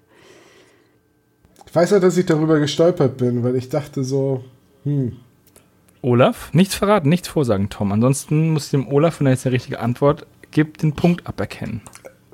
Also ich dachte noch so einen 16-eckigen Schlüssel kenne ich halt, aber 18-eckig kann ich mir auch vorstellen, aber dazwischen, das ist irgendwie, nee. 12? Ja, 30, Tom, ich zieh, dir, 30 ich, ich zieh dir gleich den Punkt ab, wenn du Olaf weiter hier ich helfe ärgerst. Olaf noch gar nicht. Ja, aber du verwirrst ihn. Olaf, lass dich nicht verwirren, Oder schaffst du es, eine Zahl zu schreiben? hör auf dein Herz. Es ist eine ganz natürliche Zahl. Nimm zwei von drei, dann sechs von zwei. Und den Finger aus der Mitte. Ihr habt auch wieder alles richtig. Ich sind noch jeden reingelegt. Achso. Da guckst du in die Röhre. Und eine Buddel voll rum. Also, oh, ja, okay. Also jetzt habe ich echt mit, aus dem Unterbewusstsein das Ganze wohl rausgeholt irgendwie so, ja. Ja, du die Folge nachgelesen. hast du? Deswegen braucht er auch so lange. Frage Nummer drei. Welche Farbe hat die Höhle des Schlupfkrabblers? Jetzt ist doch hoffentlich mal eine falsche Antwort dabei. Da erinnere ich mich jetzt nicht mehr dran. Dann sage ich jetzt einfach das, was äh, Sebo vorhin in der Besprechung gesagt hat. Olaf, fertig mit Nachhören? Ja, warte, dann äh, ich bin gleich wieder da. Olaf hat's falsch. Hm, danke, ja. Die Farbe ist milchig weiß und wird dann transparent. Ja. Und Olaf hat braun. ja. Du hast an den Berg Der gedacht. Turm, der war, der Turm war rotbraun. ja, okay. so. Ich dachte, du dachtest an einen Eisenbahnberg. Aber ja, Frage da, Nummer vier. ja, das war ja, ja, genau. Wie heißt äh, Gregs Frau? Sie, er heißt Craig. Ich höre ich hör immer Craig. Ja, Oder Craig. Craig. Craig. Er heißt Craig. Crack McSacken. ich weiß nicht, ob es jetzt richtig geschrieben ist, aber ich glaube irgendwie so. Die Frau heißt Martha Lynn. Und es hat nur Ines richtig. Was? Ich habe Wir haben nur Martha. Nein, ich habe auch ja. Martha Lynn geschrieben. Guck doch mal hin. Ich war, sie wird immer nur Martha genannt, aber ich habe mich dann noch korrigiert. Stimmt, ich habe mir sogar aufgeschrieben beim Hören, dass sie Martha Lynn heißt, hab's jetzt aber nicht geschrieben. Ja, du hast es nachträglich geschrieben. Ich lasse es mal gelten, Tom. Ich habe das jetzt, da warst du wirklich schneller. So. Jetzt bis jetzt hat nur das Geburtstagskind alle Fragen richtig. Das stimmt nicht. Jetzt kommt dieser ganze Druck, der während der Folge nicht aufgebaut wurde, kommt jetzt während des Quiz. Tom, Das, bitte. das, das stimmt einfach nicht. Ich Ich habe hab jede Frage richtig beantwortet, nur das Geburtstagskind hat recht. Nein, das stimmt nicht, Herr Doktor. Das stimmt. Fake News. Hast du heute auch Geburtstag, Tom? Nee, was sind das hier für. Was ist denn das hier? Das ist alles Fake. Ich habe versucht, dich zu ignorieren einfach, weil du mega nervig bist und es klappt einfach nicht. Dr. Knobel is the most overrated quizmaster there is. I know all the words, the best words. I know the best quizzes. existing. I know the best questions. I went to. Es wäre gut, wenn du the best answers wüsstest, If we, Tom. if we stop testing now, we will have no Eine cases. Schätzfrage. oh shit. Ja. Wie hoch ist die, Zum die Summe aller Zahlen, Ach, die in oh. Nachtkerzenrätsel aufgezählt werden? Doch. Wisst ihr was? Ich wollte vorhin ohne. Ich hab's mir hier aufgeschrieben. Ich habe ohne Scheiß gesagt. Nachher kommt eine Frage. Wie viel Schlupf Äh, was passiert, wenn- wenn, wenn man alle Zahlen aufaddiert oder so, die in der Folge genannt werden? Ey, weißt du, ich hab- Ähm, Jetzt kommt die Frage tatsächlich. Ich, Oh ich Gott. habe tatsächlich gezählt, wie oft Schlupfkrabbler gesagt wird. Und wie oft? Ich sag's jetzt noch nicht, weil wenn es dann noch dran kommt. Nee, Nee, nee, das ist die letzte Frage gewesen. Ich habe. Wie 29. oft wird der Schrottplatz korrigiert? Dreimal. Und Justus zuckt überraschend oft mit den Achseln. Tja. Also wäre ihm irgendwie alles egal. Na, wir haben ja gelernt, dass am Anfang der Folge mit ihm Schluss gemacht wird. Da ist auch alles egal. Ist das jetzt der Rätsel, also nur im Rätseltext oder? Ich meine, der Rätseltext wird ja mehr als einmal Ja, nur rezitiert. nicht die einzelne Rezitation, sondern nur der Rätseltext an sich. Dann kann es sein, dass ich die Frage falsch verstanden habe, aber scheiß drauf. 4 aus 5 ist immer noch ein guter Schnitt. Also, ich sag erstmal die Antworten in aufsteigender Höhe. Ines hat 70 gesagt. Olaf hat 97 gesagt. Sebo hat 120 gesagt und Tom 257. Es sind 212. Alter Schwede, ist es viel. Naja, es wird einmal 63 gesagt und einmal 18. Das sind allein schon Hier wird 81. Geschichte geschrieben. der- also Olaf ich liegt beim halt Schätzen daneben und Tom hat vieles richtig. Ich bin dabei, während Alles Geschichte richtig. geschrieben Alles. wird. Du hast, du hast alles falsch ausgesprochen. äh, tatsächlich ist es aber so, das ist eine Beobachtung, die ich bei mir selbst mache, wenn es darum geht, also zum Beispiel, man kauft irgendwas ein, so bei, äh, gerade Ikea ist ein gutes Beispiel. Man kauft viele kleine Artikel und am Ende guckt man auf die Rechnung Ja. und sagt, nee, das kann nicht stimmen. Ja. So viel kann das nicht sein. Da rechnet man das zusammen.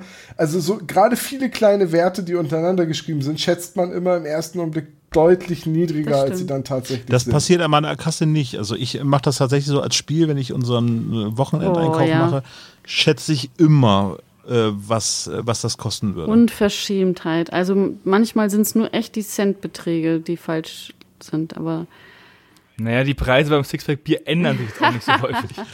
Ich kaufe halt immer nur die Fluppen, einmal das Bier und eine Tüte Chipse, ne? Und wenn mal Sonntag ist, auch mal eine Flasche Korn. Schön Fakko, Fanta Korn. boah. Das ist, glaube ich, der richtige Ausdruck für das Getränk. Fakko ist tatsächlich das Getränk gewesen, das äh, Fritz Honka getrunken hat. Ähm, da kommen wir jetzt aber wieder in den goldenen Handschuh, da wollen wir nicht hin. Wir wollen jetzt eigentlich nur Danke sagen. Äh, Ja, danke, Ines, dass du dabei warst. Dabei gewesen zu sein. Ja, Ich hoffe, es hat Ja, Spaß ach, gemacht. es ist immer schön, euch zu hören und jetzt auch mal einmal äh, durfte man auch mal dazwischen sprechen. Gerne wieder Ich mache nächstes das Jahr. ja sonst immer nur beim Hören, dass ich dann ähm, immer gegen argumentiere oder dazwischen äh, rufe, was natürlich überhaupt nichts bringt, wie jeder weiß. Aber jetzt konnte ich mal tatsächlich. Naja, Olaf hört dich ja ab und an. ja, mal, und dann oder? lächelte er, weil, weil das ja in zwei Sekunden später aufgelöst wird. Und ja, naja. Jetzt konnte ich es mal wirklich live machen. Ich überlege gerade, gibt es eigentlich schon diese Szene aus der Untergang mit Hitler am Schreibtisch, wo er unseren Podcast hört und dann immer so Dinge ruft wie Nein, nein, nein, nein, nein. In der Szene kommt Bob gar nicht vor. Aber das könnten wir mal ma- Das- nachsynchronisieren. Das LKW entladen war ein Befehl. Kannst du dir nach, nach Kinski jetzt auch noch den Hitler anschaffen, so als äh, Für den, nächsten, für den nächsten Unsympathen im Podcast. Ja. Toll. Ähm, ich würde Es sind schon- sagen, Es sind schon drei. Das war. Ja, ich, ich wollte gerade sagen, das, das ist Tom. Er synchronisiert die, die unbeliebten Charaktere. Kinski, Hitler und sich selbst. In Wir absteigender entgleisen, Reihenfolge. wir entgleisen, Ja. aber ohne Mikrofon würde ich sagen, bis zum Lass uns nächsten jetzt Mal. ausrasten. Genau. Vielen Dank fürs Zuhören. Das war der SSP mit der Folgenbesprechung, die drei Fragezeichen und der geheime Schlüssel. Danke fürs Zuhören. Danke, liebe Kollegen. Danke, Ines. Ciao. Ciao. Macht's gut, bis zum nächsten Mal.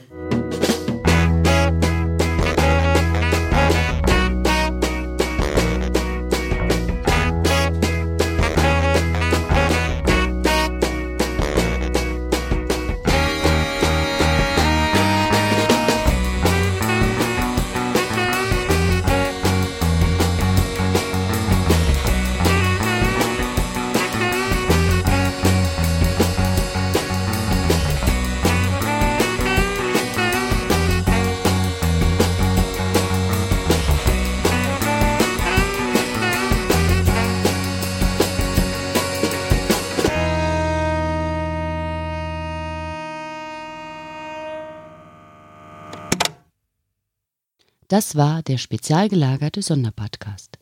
Ihr könnt die Jungs unterstützen über patreon.com slash spezialgelagert oder über paypal.me slash spezialgelagert. Der SSP bedankt sich recht herzlich bei Dr. Orgel für das tolle Intro und der Station Voice Heinz Kreinbaum. Der SSP ist ein Hobbyprojekt und steht in keinem Zusammenhang mit Kosmos oder Europa. Ihr findet den SSP auf Facebook, Twitter und Instagram jeweils unter Spezial gelagert sowie auf YouTube. Außerdem könnt ihr die Jungs auf dem SSP Discord-Server antreffen. Alle Links findet ihr natürlich auf der Webseite spezialgelagert.de. Bis zum nächsten Mal.